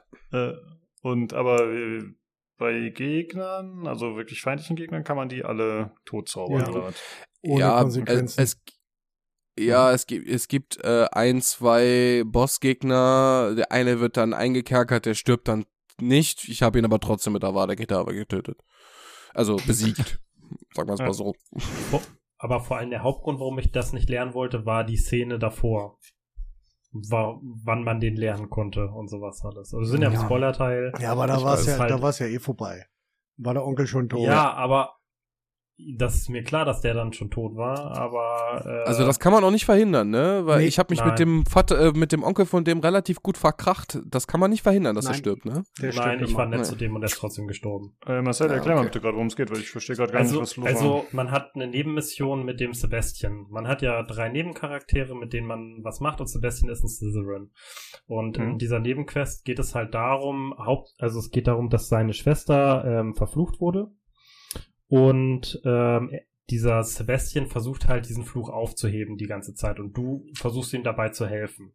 Und auf diesem Weg kommst du halt äh, an Unterlagen von Salazar Slytherin, also dem Gründer von dem Haus, und ähm, lernst nach und nach diese drei verbotenen äh, oder die drei unverzeihlichen Flüche.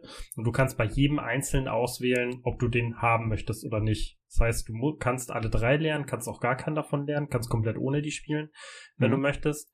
Und ähm, bei der Schwester von ihm, die lebt beim Onkel. Und der Onkel und dieser Sebastian, die verstehen sich halt nicht sehr gut, weil die unterschiedliche Auffassung davon haben, wie man sie heilen kann und ob man sie noch heilen kann.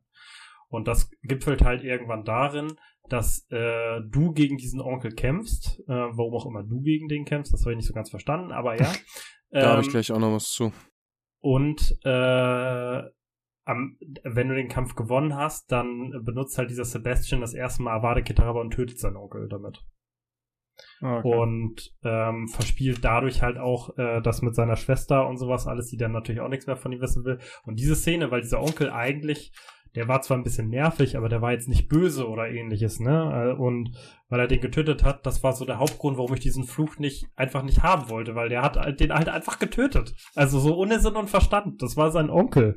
Und das, nö, dann will, ganz echt, da, da, stand ich da so und dachte so, nee, den will ich nicht lernen. das soll ich mit meinem Gewissen nicht vereinbaren können. Aber, aber es hat sehr gut zu einem Slytherin-Schüler gepasst, weil er sehr impulsiv war und das unbedingt das kriegen wollte, was er, also unbedingt das haben wollte, was er haben wollte und da über, auch über Tote geht. Und deswegen hat das schon sehr gut gepasst, dass er das auch am Ende gemacht hat. Mir war auch klar, dass man den nur lernt, weil jemand gestorben ist, ja. weil so wie anders kommt das dann zur Sprache. Ähm, da habe ich aber einen ganz kurzen Einwurf.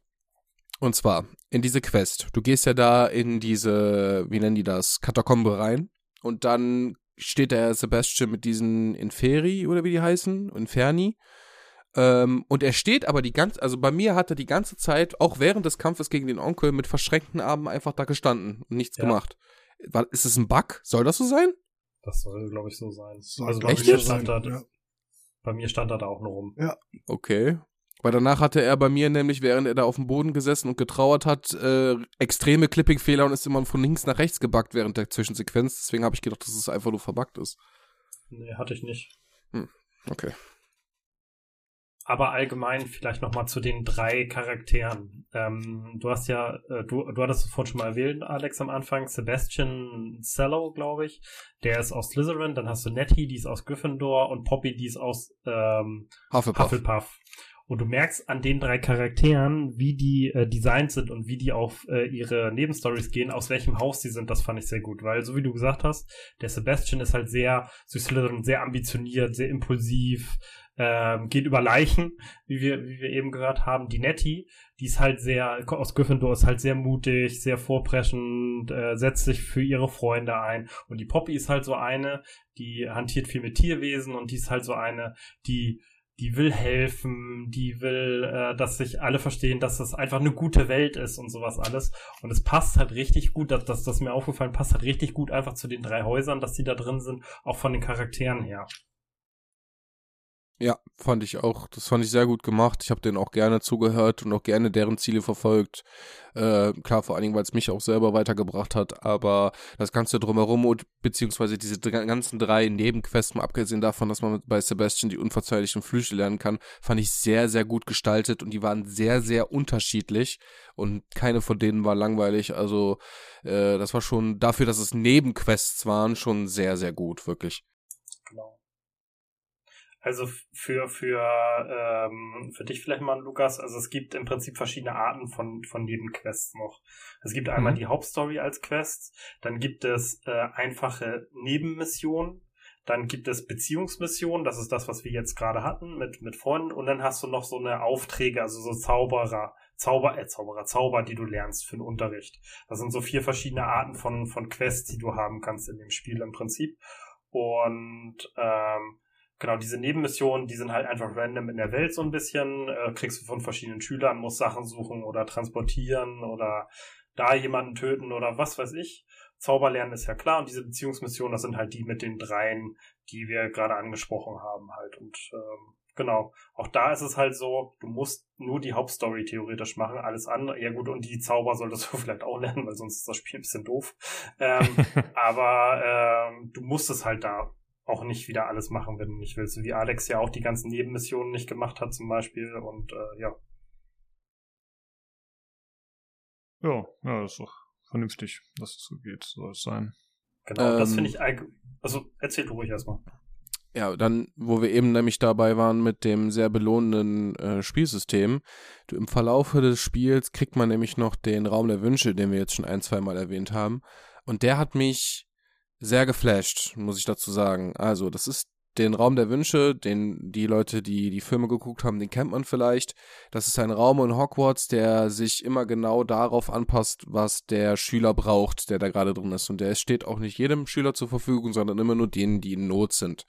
Am Anfang, wenn man in die Einführungsquest reinkommt, dann sieht der nämlich genauso aus wie in den letzten paar Filmen. Komplett voll ge gemacht mit Gerümpel. Und dann wird der am Ende auf einen angepasst. Und diesen Raum kann man optisch komplett äh, äh, einrichten und ausstatten, wie man da Lust drauf hat. Also mal quasi ein kleines Base-Building-System. Das hat mich komplett geflasht, einfach. Ähm, wo man wirklich das Ding komplett, wie man das haben möchte, äh, bauen kann. Ich habe mich daran ertappt, dass ich drei Stunden diesen Raum einfach eingerichtet habe, weil du kannst selbst die Deko an den Wänden verändern. Es ist wirklich krass. Man findet da eine Ressource, die nennt sich Mondstein. Damit kann man verschiedene Zauberutensilien beschwören oder auch äh, äh, äh, Optik beschwören und dann den ganzen Raum daran verändern. Es ist, das hat mich so geflasht, das fand ich so cool, wirklich. Also ich habe nicht mit sowas gerechnet in dem Spiel. Ich habe eigentlich nur damit gerechnet, okay, ist halt ein Harry Potter Spiel und man kämpft da ein bisschen, aber dann kommt das auf einmal um die Ecke. Das fand ich schon, schon sehr cool. Und der ist quasi so die Basis, von der alles ausgeht, die ganzen Ressourcen und sowas. Das fand ich schon sehr cool gemacht, auf jeden Fall.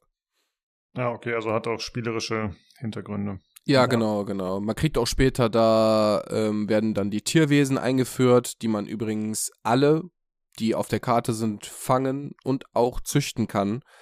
Die kann man auch in den Raum der Wünsche bringen. Da werden dann so Gehege freigeschaltet. Ich glaube, vier sind es am Ende, ne? Vier Gehege.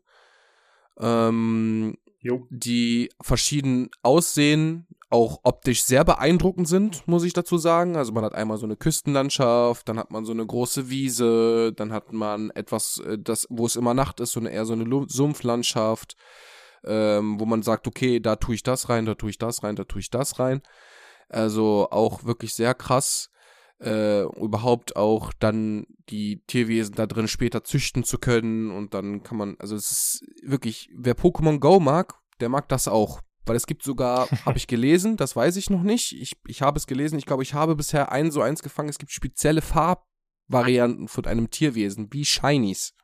Also man kann sich theoretisch den ganzen Tag nur damit beschäftigen, jedes Tierwesen in jeder Form und Farbe zu fangen. Also es ist wirklich so krass. Ja. Mhm. Da muss ich mal eine Frage stellen. Und zwar, ich habe diese Tierwesen-Filme nicht gesehen. Sind das so wie Hippogreife und so? Oder was sind Tierwesen ja, in ja, der... Ja, genau. Unter anderem. Ja, okay. unter anderem.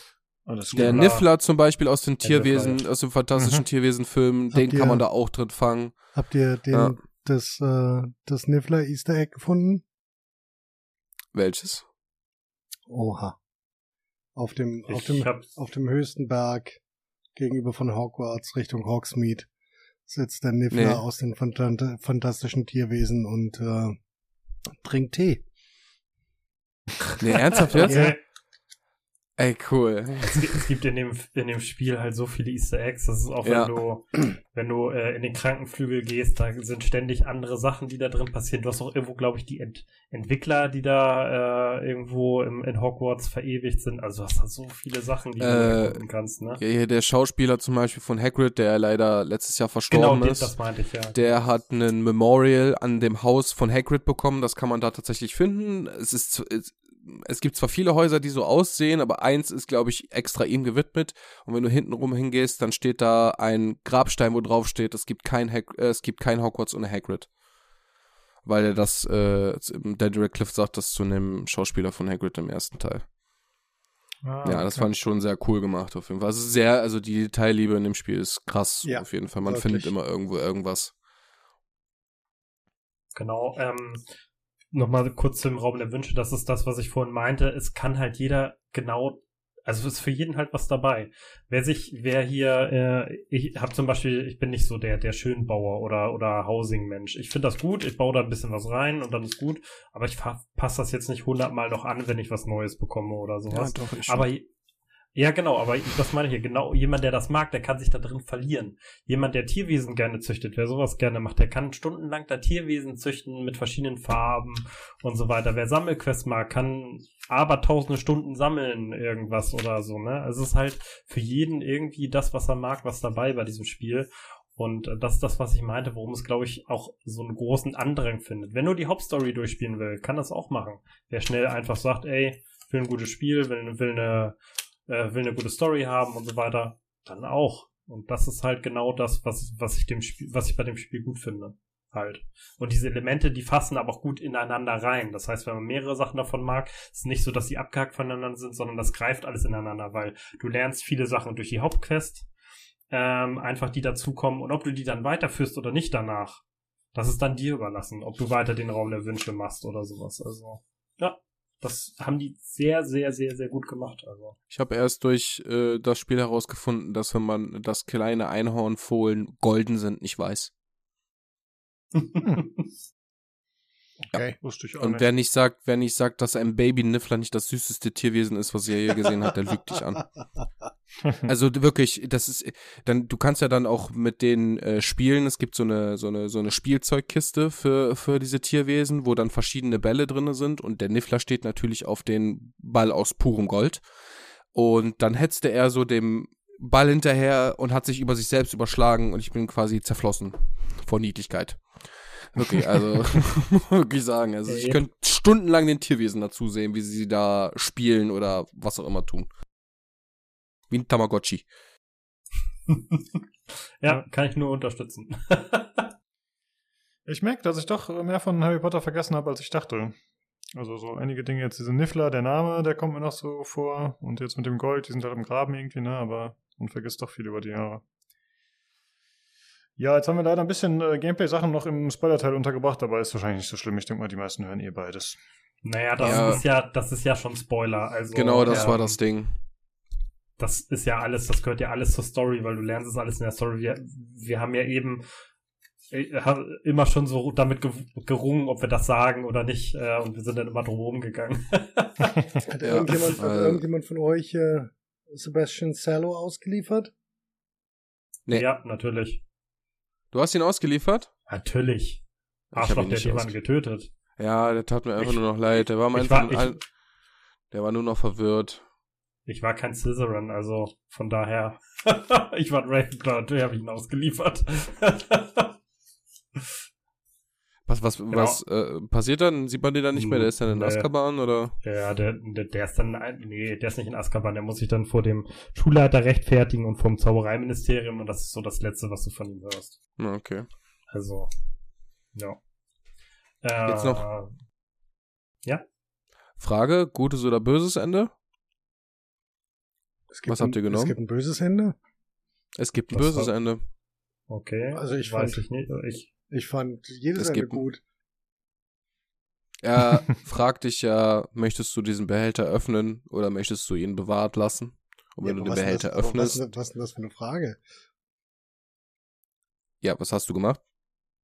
Ich habe ihn natürlich geöffnet und konsumiert, weil ich damit ganz sicher Gutes tun kann. Ja, gut, dann hast du das böse Ende. ja, ich weiß. Aber was passiert beim guten Ende? Ja, das Ding bleibt halt geschlossen. Ja, was ist der Unterschied? Ne? So.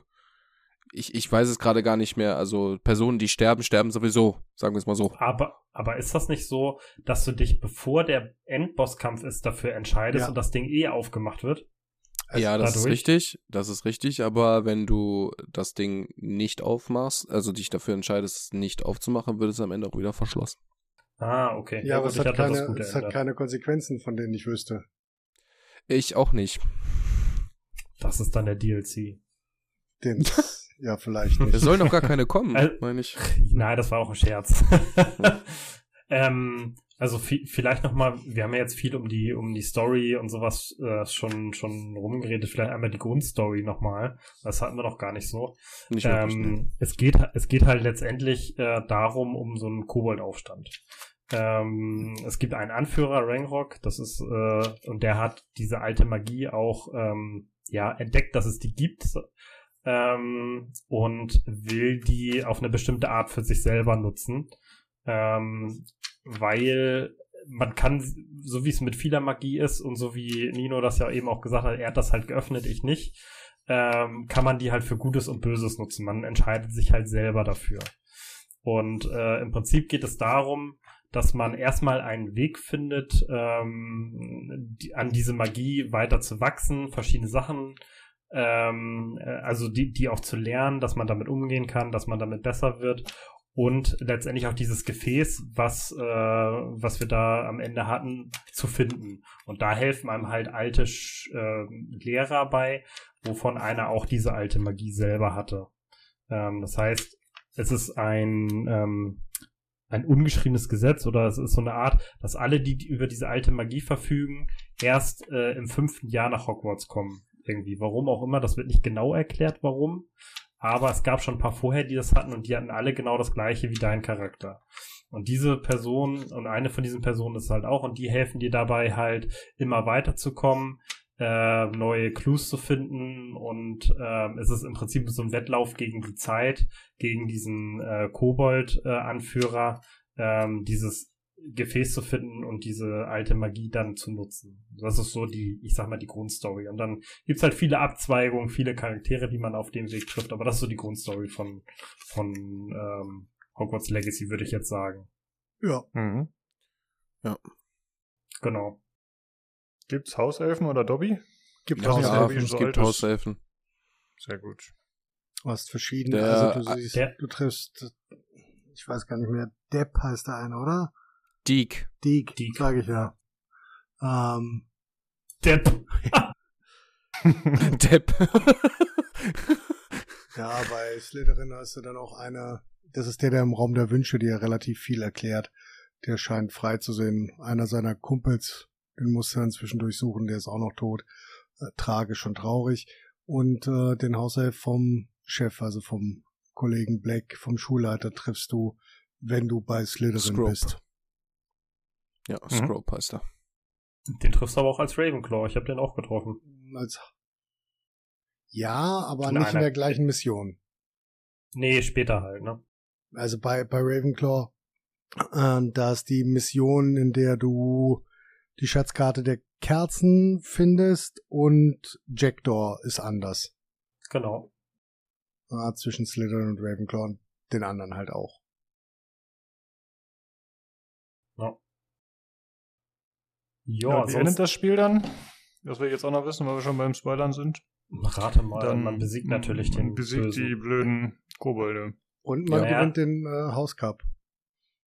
Wie geil. Egal in welchem Haus du bist. In, ähnlich an, analog, whatever. analog zu Harry Potter. Oh, und es gibt einen Schüler, der besondere Leistungen dieses Jahr erbracht hat, der das und das geschafft hat und das sind noch mal, ist nochmal so und so viel Punkte wert und dadurch gewinnt das Haus. Ja, das wie, wie hießen eure Charaktere? gar nicht mehr gespielt. Wie hießen eure Charaktere? Ich bin gespannt. Das äh, wollte ich noch fragen. Alistair Nate. Okay. Melissa Jinx. Jinx ist auch gut, hm? Okay. Ja. Ähm, ich habe ähm, Alexis Verus und ähm, oh Gott, Peter Grant und ähm, William Nightingale. Okay, das finde ich alles kreativ. sehr gut geerntet, muss ich sagen. Finde ich gut, dass ihr da lore-freundlich sozusagen geblieben seid, so, also passend. Ja, ich war, ich war, muss dazu gestehen, ich war kurz davor, meinen Schwanz des Longest zu nennen, aber habe ich dann doch dagegen entschieden. Ich habe mich. Wenn das kein anderer sieht, ist es langweilig. Ich habe mich. Ja, weil das Ding, ja, das Ding ist halt, du wirst halt nie mit deinem Namen angesprochen. Das Einzige, wo man deinen Namen sieht, ist, wenn ein Text von dir aufploppt. Ja, logisch, das, das können, halt, das können sein. Ja. Und ich habe mich an anderer Zauberer-Lore bedient, um das relativ einfach zu sagen. Hm. Okay. Ich habe mir einen Namen ausgedacht, der sich irgendwie nach Zauberer anhört. Vielleicht auch irgendwie nach Slytherin anhört. Alistair fand ich ganz gut als Slytherin. Mhm. Genau. Ähm, eine Sache hatten wir noch nicht angesprochen, die ganzen Sammelquests. Oh. Also Open World ist ja automatisch auch immer, dass es viele Sammelquests gibt. Äh, und davon gibt es viele, viele, viele, hatte ich schon viele erwähnt, viele Sachen, ähm, ja. die man sammeln kann. Ähm, was ich immer ein bisschen schwierig finde, ist, dass du manche Sachen davon auch für Erweiterungen brauchst. Das heißt, da gibt es zum Beispiel so eine ähm, so eine äh, Herausforderung von Merlin. Merlin ist ja so einer der, der großen Zauberer, auch in Harry Potter Lore. Und der hat verschiedene ähm, Herausforderungen auf die Karte gestellt. Und immer wenn du eine bestimmte Anzahl geschafft hast, dann vergrößert sich dein Inventar. Das heißt, du kannst dann mehr, ähm, mehr Gegenstände mitnehmen, also mehr, mehr Kleidung und sowas alles. Ähm, was daran allerdings positiv ist, du musst nicht alle davon auf der Welt machen, sondern es gibt davon 100 wahrscheinlich oder sowas und du musst vielleicht die Hälfte oder sowas davon machen, um die Maximalanzahl zu haben. Ich weiß nicht genau, wie es ist, aber es sind bei weitem nicht alle. Die nee, aber du musst, musst doch relativ viel machen. Also ich habe tatsächlich alle Merlins Rätsel gemacht und ich habe ewig gebraucht, um manche zu kapieren. Äh, ich habe mich äh, hab auch nicht nachgeguckt, wie die funktionieren. Das macht es vielleicht ein bisschen einfacher, wenn man das dann also ich würde jederzeit empfehlen, das zu googeln, wie die einzelnen Merlins Rätsel funktionieren, weil das hat mich manchmal in den Wahnsinn getrieben. Ähm, hab nicht mitgekriegt, dass man manche einfach nur zerstören muss oder so. Ähm, habe ich einfach nicht gerafft. Hat ewig gedauert. Ja, mir, mir waren die Sachen dann manchmal zuwider, muss ich ganz ehrlich sagen. Dann hatte ich gar keinen Bock mehr, das zu machen. Im späteren Spielverlauf habe ich auch einfach angefangen, Kleidung zu zerlegen, weil ich dann so einen Galeonenüberschuss hatte. Dazu vielleicht nochmal ganz kurz was dazu gesagt, nochmal ein bisschen zum Gameplay hin. Ähm, am Anfang musst du für den Raum der Wünsche, um bestimmte Sachen dort zu kriegen, ein unfassbares Vermögen an Geld ausgeben. Also es gibt eine Zauberanweisung, nennt sich das, die kriegt man bei verschiedenen Händlern. Die können von 1000 Galeonen, Galeonen bis zu 3000 Galeonen alles kosten. Dadurch, dass du aber die Erträge, die du von den Sachen, die du in dem Raum der Wünsche machst, nicht verkaufen kannst, ist dein einzige, deine einzige Geldquelle, Kleidung zu verkaufen. Das heißt, du hast am Anfang einen super krassen Geldmangel. Das Ding ist, diese Rezepte kaufst du aber nur ein einziges Mal, genauso wie die Samen für die Pflanzen, die kaufst du auch nur ein einziges Mal. Danach hast du das. Das heißt, du hast am Ende so viel Kohle, das fand ich ein bisschen schlecht gebalanced, wenn ich ehrlich bin. Ja. Äh, mich, mich hätte das, ich hätte es cool gefunden, wenn die Sachen, die man da kauft, irgendwann kaputt gehen, dass man das neu kaufen muss und dass man seine Erträge, die man aus den Tierwesen kriegt, die man aus den Pflanzen kriegt oder sonstigen, die man, alles, was man im Raum der Wünsche macht, äh, dass man das auch weiter verkaufen kann, dass man so eine leichte, bessere Money Economy hat, weil am Anfang hast du zu wenig Geld und am Ende hast du zu viel. Deswegen, irgendwann habe ich Klamotte nur noch zerlegt. Habe ich direkt eine Frage. Habt ihr eure Klamotte verbessert? Ja. Also ich habe dann, ja? als ich gibt, ein, gibt halt eigentlich keinen Grund dazu. Hab das dann gemacht, um, die, um, um die Aufgaben fertig zu machen. Das genau, war's am Ende. Ansonsten eigentlich eher kaum. Das letzte Set, also das letzte ja. 40er Set, habe ich dann tatsächlich noch einmal hochgebastelt, als ich dann die Sachen hatte, die ich dafür haben wollte. Ähm, und das war hier ähm, äh, verbessert, erhöht den, den Schaden aller Flüche auf die höchste Stufe. Das habe ich dann noch gemacht und das war's. Unverzeihlich drei. Ja. Ja. Ja, das ist so, es gibt ein System, dass du deine Kleidung verbesserst mit einem Webstuhl. Ähm, da, da kommen wir nochmal zurück auf die Tierwesen. Ja, die Tierwesen, wenn du die pflegst und fütterst, geben die gewisse Stoffe. In einem 15-Minuten-Cycle, glaube ich. Ähm, und diese Stoffe webst du in deine Kleidung ein, um sie zu verbessern. Ne? Deswegen muss man theoretisch auch Tierwesen fangen. Das wird aber irgendwann so unnötig, weil, wie gesagt, Kämpfe sind sehr einfach in dem Spiel, dass man das irgendwann gar nicht mehr so richtig beleuchtet. Also da so Balancing-technisch hätte das Spiel auf jeden Fall nochmal ein gutes Polishment gebrauchen können, äh, was Money, Money Economy angeht und auch was Nutzbarkeit dieser, dieses Webstuhls angeht und so. Weil ähm, es ist eigentlich egal, ob du gegen Level 36er Gegner mit Level 32 kämpfst, die sind da nur Bullet Sponges. Also es ist da irgendwie, ist das ganze Gedöns unnötig, schön zu haben, aber irgendwie dann doch unnötig. Sag ich mal. Aber, aber ich habe das gar nicht so gemacht, dass ich das von den Tierwesen genommen habe. Ich habe einfach immer, wenn ich eine Quest in Hogsmeade hatte, bin ich oben zu der Händlerin gegangen und habe mir da die Tierwesen-Sachen gekauft, um die Sachen zu verbessern, weil ich hatte ja. eh am Ende irgendwann so viel Geld, dass das keinen Unterschied gemacht hat. Und deswegen habe ich immer einfach da gekauft und musste ich nicht die Tierwesen da ständig äh, irgendwas mitmachen und so. Ja, die habe ich zwar auch auch gepflegt und so, aber ähm, so ging's halt auch, ne? Ja, ich fand die Tierwesen halt cool, deswegen habe ich es damit gemacht. Äh, aber ich habe dann irgendwann auch gesehen, okay, man kann den ganzen Kram ja auch kaufen. Ja, ja, fand ich dann irgendwie nicht so cool. Also wie gesagt, Balancing-technisch könnte da echt mehr sein. Vor allen Dingen später, wenn man die drei unverzeihlichen Flüche bekommt. Wenn man das richtig skillt, ist man so unaufhaltsam, wirklich. Man kann äh, Crucio zum Beispiel den Verfluchungsskill so skillen, dass wenn man einen mit Crucio verflucht und weiter auf ihn draufholzt, auf den Verfluchten, während der sich da gerade so windet, dass dann Geschosse aus ihm rauskommen, die andere Gegner auch verfluchen. Es gibt so einen Debuff auf den Gegnern. Die haben dann so ein grünes X, dann sind die verflucht, sagt einfach nur aus, dass die mehr Schaden fressen und alle verfluchten Gegner, also jeden, wenn du einen verfluchten Gegner anhaust, kriegen alle Schaden, aber unterschiedlich.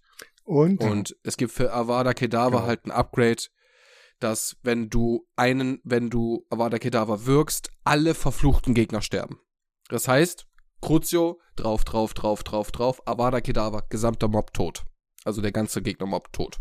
Egal ob Schilder, egal was, was für Gegner das sind, ob das Trolle sind, die 50 Level über dir sind, die sind alle tot. Ne? Also es ist schon sehr einfach, das Spiel. Ja. Ja. Genau. Ähm, sonst vielleicht nochmal zu diesen 100%, was das bedeutet. Ähm, weil Nina und ich hatten ja alle Sachen zu 100% durch. Du hast halt verschiedene Sachen.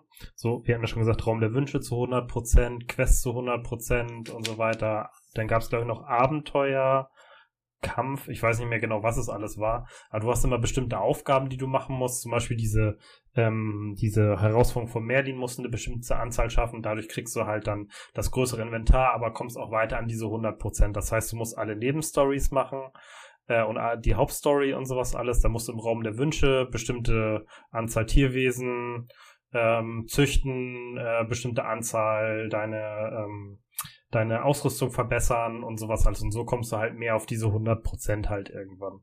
Und da gibt's halt verschiedenste Sachen, also so eine Art Herausforderungen sind das halt, die du da machen musst. Genau mussten eine bestimmte Art, das war eigentlich das Ätzende von eine bestimmte Anzahl von bestimmten Gegnern töten, so, weiß nicht, 300 Spinnen am Ende oder sowas Ach, äh, und alles mögliche. Also das war, das war ein bisschen anstrengend, aber ähm, der Rest ging. das habe ich ja noch, das haben wir noch gar nicht angesprochen. Gegnertyp Spinne kommt mir eindeutig zu viel vor in dem Spiel. Jeder zweite Kampf ist gegen eine Spinne, wirklich. Also ja, irgendwann wird's ja echt lächerlich. Relativ schnell. Ja, schon klar, aber ja, ein bisschen Mühe geben. Also gefühlt jede zweite Mission ist in der Höhle, wo ich gegen Spinnen kämpfe. Also. Ja, aber Gibt's dass es so wenig. Ja, so. Äh, aber dass es so wenig Gegnertypen gibt und so weiter, das finde ich gar nicht so schlimm insgesamt weil das auch der Lore von Harry Potter so ein bisschen entspricht, weil ja. es gibt einfach nicht so viele Gegner auf der Welt. Es sind halt größtenteils schwarze Magier, die böse sind und bestimmte Arten von Tierwesen und sowas alles. Also es gibt gar nicht so viele so, so, so viele Böse, weil es ist halt so im richtigen Leben, das Böseste sind meistens die Menschen halt, ne? und so weiter. Und äh, weil das wurde auch mal kritisiert, dass es so wenig Gegnertypen gibt, aber mehr gibt die Lore von Harry Potter einfach auch nicht groß her muss man ganz ehrlich sagen. Hm. Ich finde das, gar nicht, fragen, ob find das gar nicht so schlimm. Ja, ich auch nicht. Also. Ich wollte halt nur beleuchten, dass das Spiel nichts mit für Leute ist, die Arachnophobie haben. Ja, das ist korrekt. Ah, ja, aber da wollte ich nachfragen. Aber ich kann sie ja töten. okay. Nein, manchmal gibt es ja so Optionen bei Spielen, dass man das äh, deaktivieren kann. Also dass es ein anderes Model ist oder so. Das nee, das wird schwierig. Hm. Würde mir jetzt eine Genugtuung, eine Spinne mit einem unverzeihlichen Fluch zu belegen und sie dann zu verbrennen. Ups. Ja. oh, so, äh, Hilfe, Marcel, geht's dir gut? Also. Wir können darüber reden. Ja. Wenn du Arachnophobie hast, dann ist das eine Genugtuung, glaube ich. und die Dinger sonst nur mit dem Staubsauger äh, auf äh, weiteste Entfernung wegsaugen kannst. Hast du die wirklich also diagnostiziert oder ist es jetzt so nur was? Also mit, mittlerweile geht es wieder ein bisschen besser, aber ich hatte das früher tatsächlich, dass ich Schweißausbrüche gekriegt habe und so Zitteranfälle, wenn ich Spinnen gesehen oh, habe. Krass. Seitdem ja. ich aber so in Südamerika eine Zeit lang war und Mittelamerika, ähm, war so ein bisschen diese, diese, ähm, wie heißt das, wie heißt diese Therapie noch? Ähm, die springen halt die ganze Zeit. Konfrontationstherapie. Ja, genau. Dadurch ist es besser. Aber mögen tue ich sie noch nicht, aber es ist zumindest nicht mehr so schlimm wie früher als Kind und Jugendlicher. Also. Aber ich hatte das tatsächlich, ja. Hm. Es gibt auch so ein VR-Spiel, was dabei helfen soll. Äh, Im Grunde hast du, glaube ich, deine Hände auf dem Tisch und dann laufen da die ganze Zeit Spinnen drüber. Ich glaube, das ist eine tolle. Das hört sich für mich einfach nur noch Folter an. ja, tolle, tolle Idee, richtig gut. Das haben bestimmt Psychologen entwickelt. Mhm. ja, das Leute, die es äh, nicht haben, haben es bestimmt entwickelt. Fulltime Garagenentwickler. ja, wahrscheinlich. Ja, okay. Ich finde, wir können langsam zu Ende kommen. Ähm, wenn Marcel nicht noch fünf Sachen aus seinem Sack zaubert. Wie sieht's aus?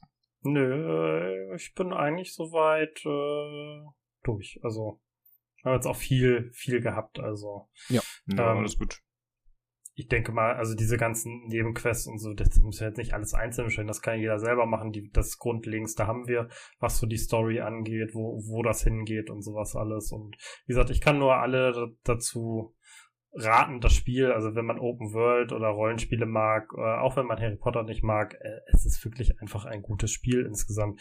Diese ganzen negativen Sachen, die wir hier aufgezählt haben, das sind in der Regel Kleinigkeiten die, das sind keine Breaking äh, Points für die Spiele, sondern das sind manchmal nervige Sachen, manchmal auch ein bisschen störende Sachen. Aber es ist nichts dabei, wo ich jetzt gesagt habe, boah, deswegen würde ich das Spiel jetzt nicht weiterspielen oder das ist ein Punkt, wo ich sage, boah, jetzt muss ich das doch noch für den Podcast durchspielen oder ähnliches, sondern es war immer so, dass mich das Spiel motiviert hat, weiterzumachen, jedes Mal und das, wie gesagt, das so vielleicht von mir als letzten Satz. Also äh, ich kann es nur, ich kann es wirklich nur empfehlen. Das ist wirklich ein großartiges Spiel.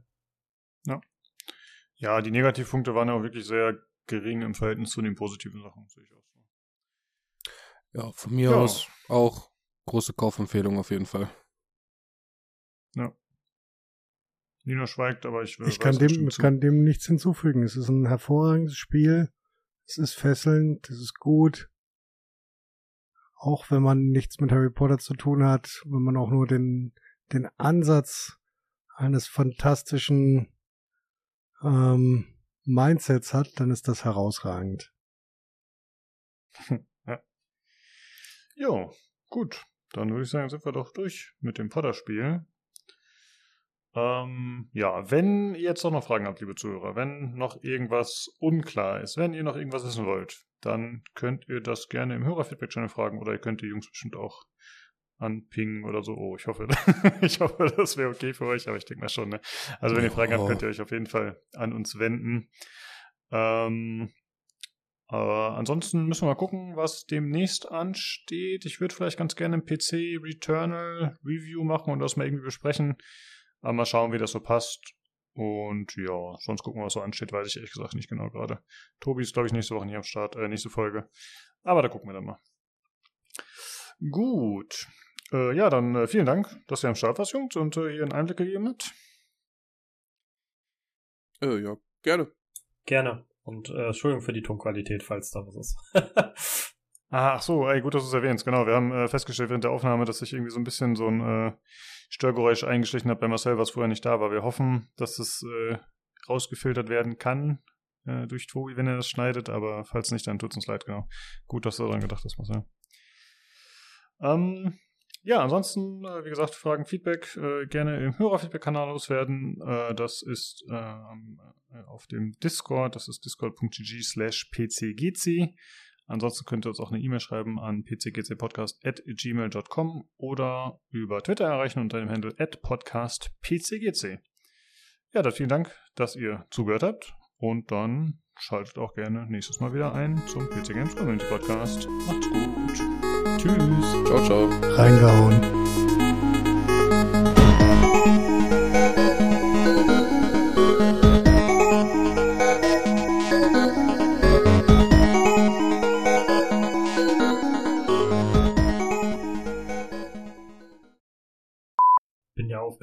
Das ist bei den letzten beiden Podcasts, da ich dabei war, die Spiele, die hat kaum jemand anders gespielt. Da konnte ich erzählen, was ich wollte. Jetzt haben da so viele Leute gespielt. Wenn du jetzt Blödsinn erzählst, dann merken die das noch. Ach, lüg, lüg einfach. Interessiert keinen Menschen.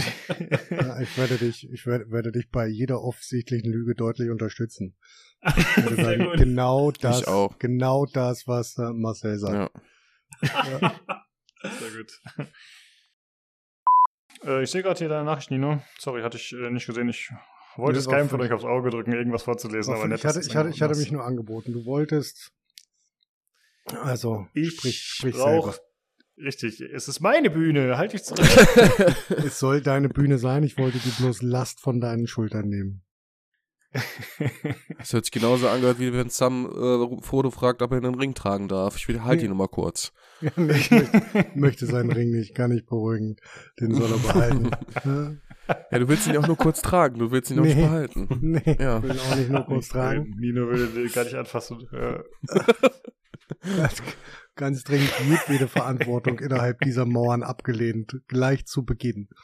Ja. Was, Fellowship? Nein. Also selber tragen den Scheiß zum Mach deine Schicksalsberg, Scheiße Junge. selber. Ja, dein Problem. Ich bin hier nur der Gärtner.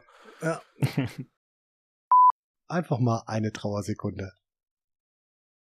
Danke. So, Lukas, entschuldige bitte zurück zu dir. Lukas? Ach, sorry, Lukas ich war gemutet. Ich rede die ganze Zeit mit euch. Ich habe so viele lustige Sachen mal wieder gesagt. Okay. Ja, Ja, das hätte ich jetzt auch gesagt. Noch was, Genau. was wir, ins, was, was wir ins Buch schreiben können. Lustige Sachen, die wir niemals von Lukas gehört haben. Ja. Also wir können aber ganz kurz einen Break machen, dann kann ich mal eben auf Klo gehen, wenn das okay ist. Mach das. Ja klar, dann machen wir Super. kurz eine Pause. Ja, bis gleich. Ich, wün- ich wünsche aber, Dann dass diese. Live-Meldung drinne bleibt. Liebe, lieber Schneidemeister Tobi. Breaking News, alle gehen aufs Klo. Also meine Firma sitzt ja in Dresden und ich habe den allen beigebracht, also zu mir zumindest sagen die alle mittlerweile Moin. Hat lange gedauert, aber Wir sagen dir mal Hallo Chef. Weiß nicht, wie das bei dir ist. Oh. Eklig, oder? Aber den Komischer Winkelschleifer auf ich, den jeden konnte ich Fall. mir nicht verkneifen.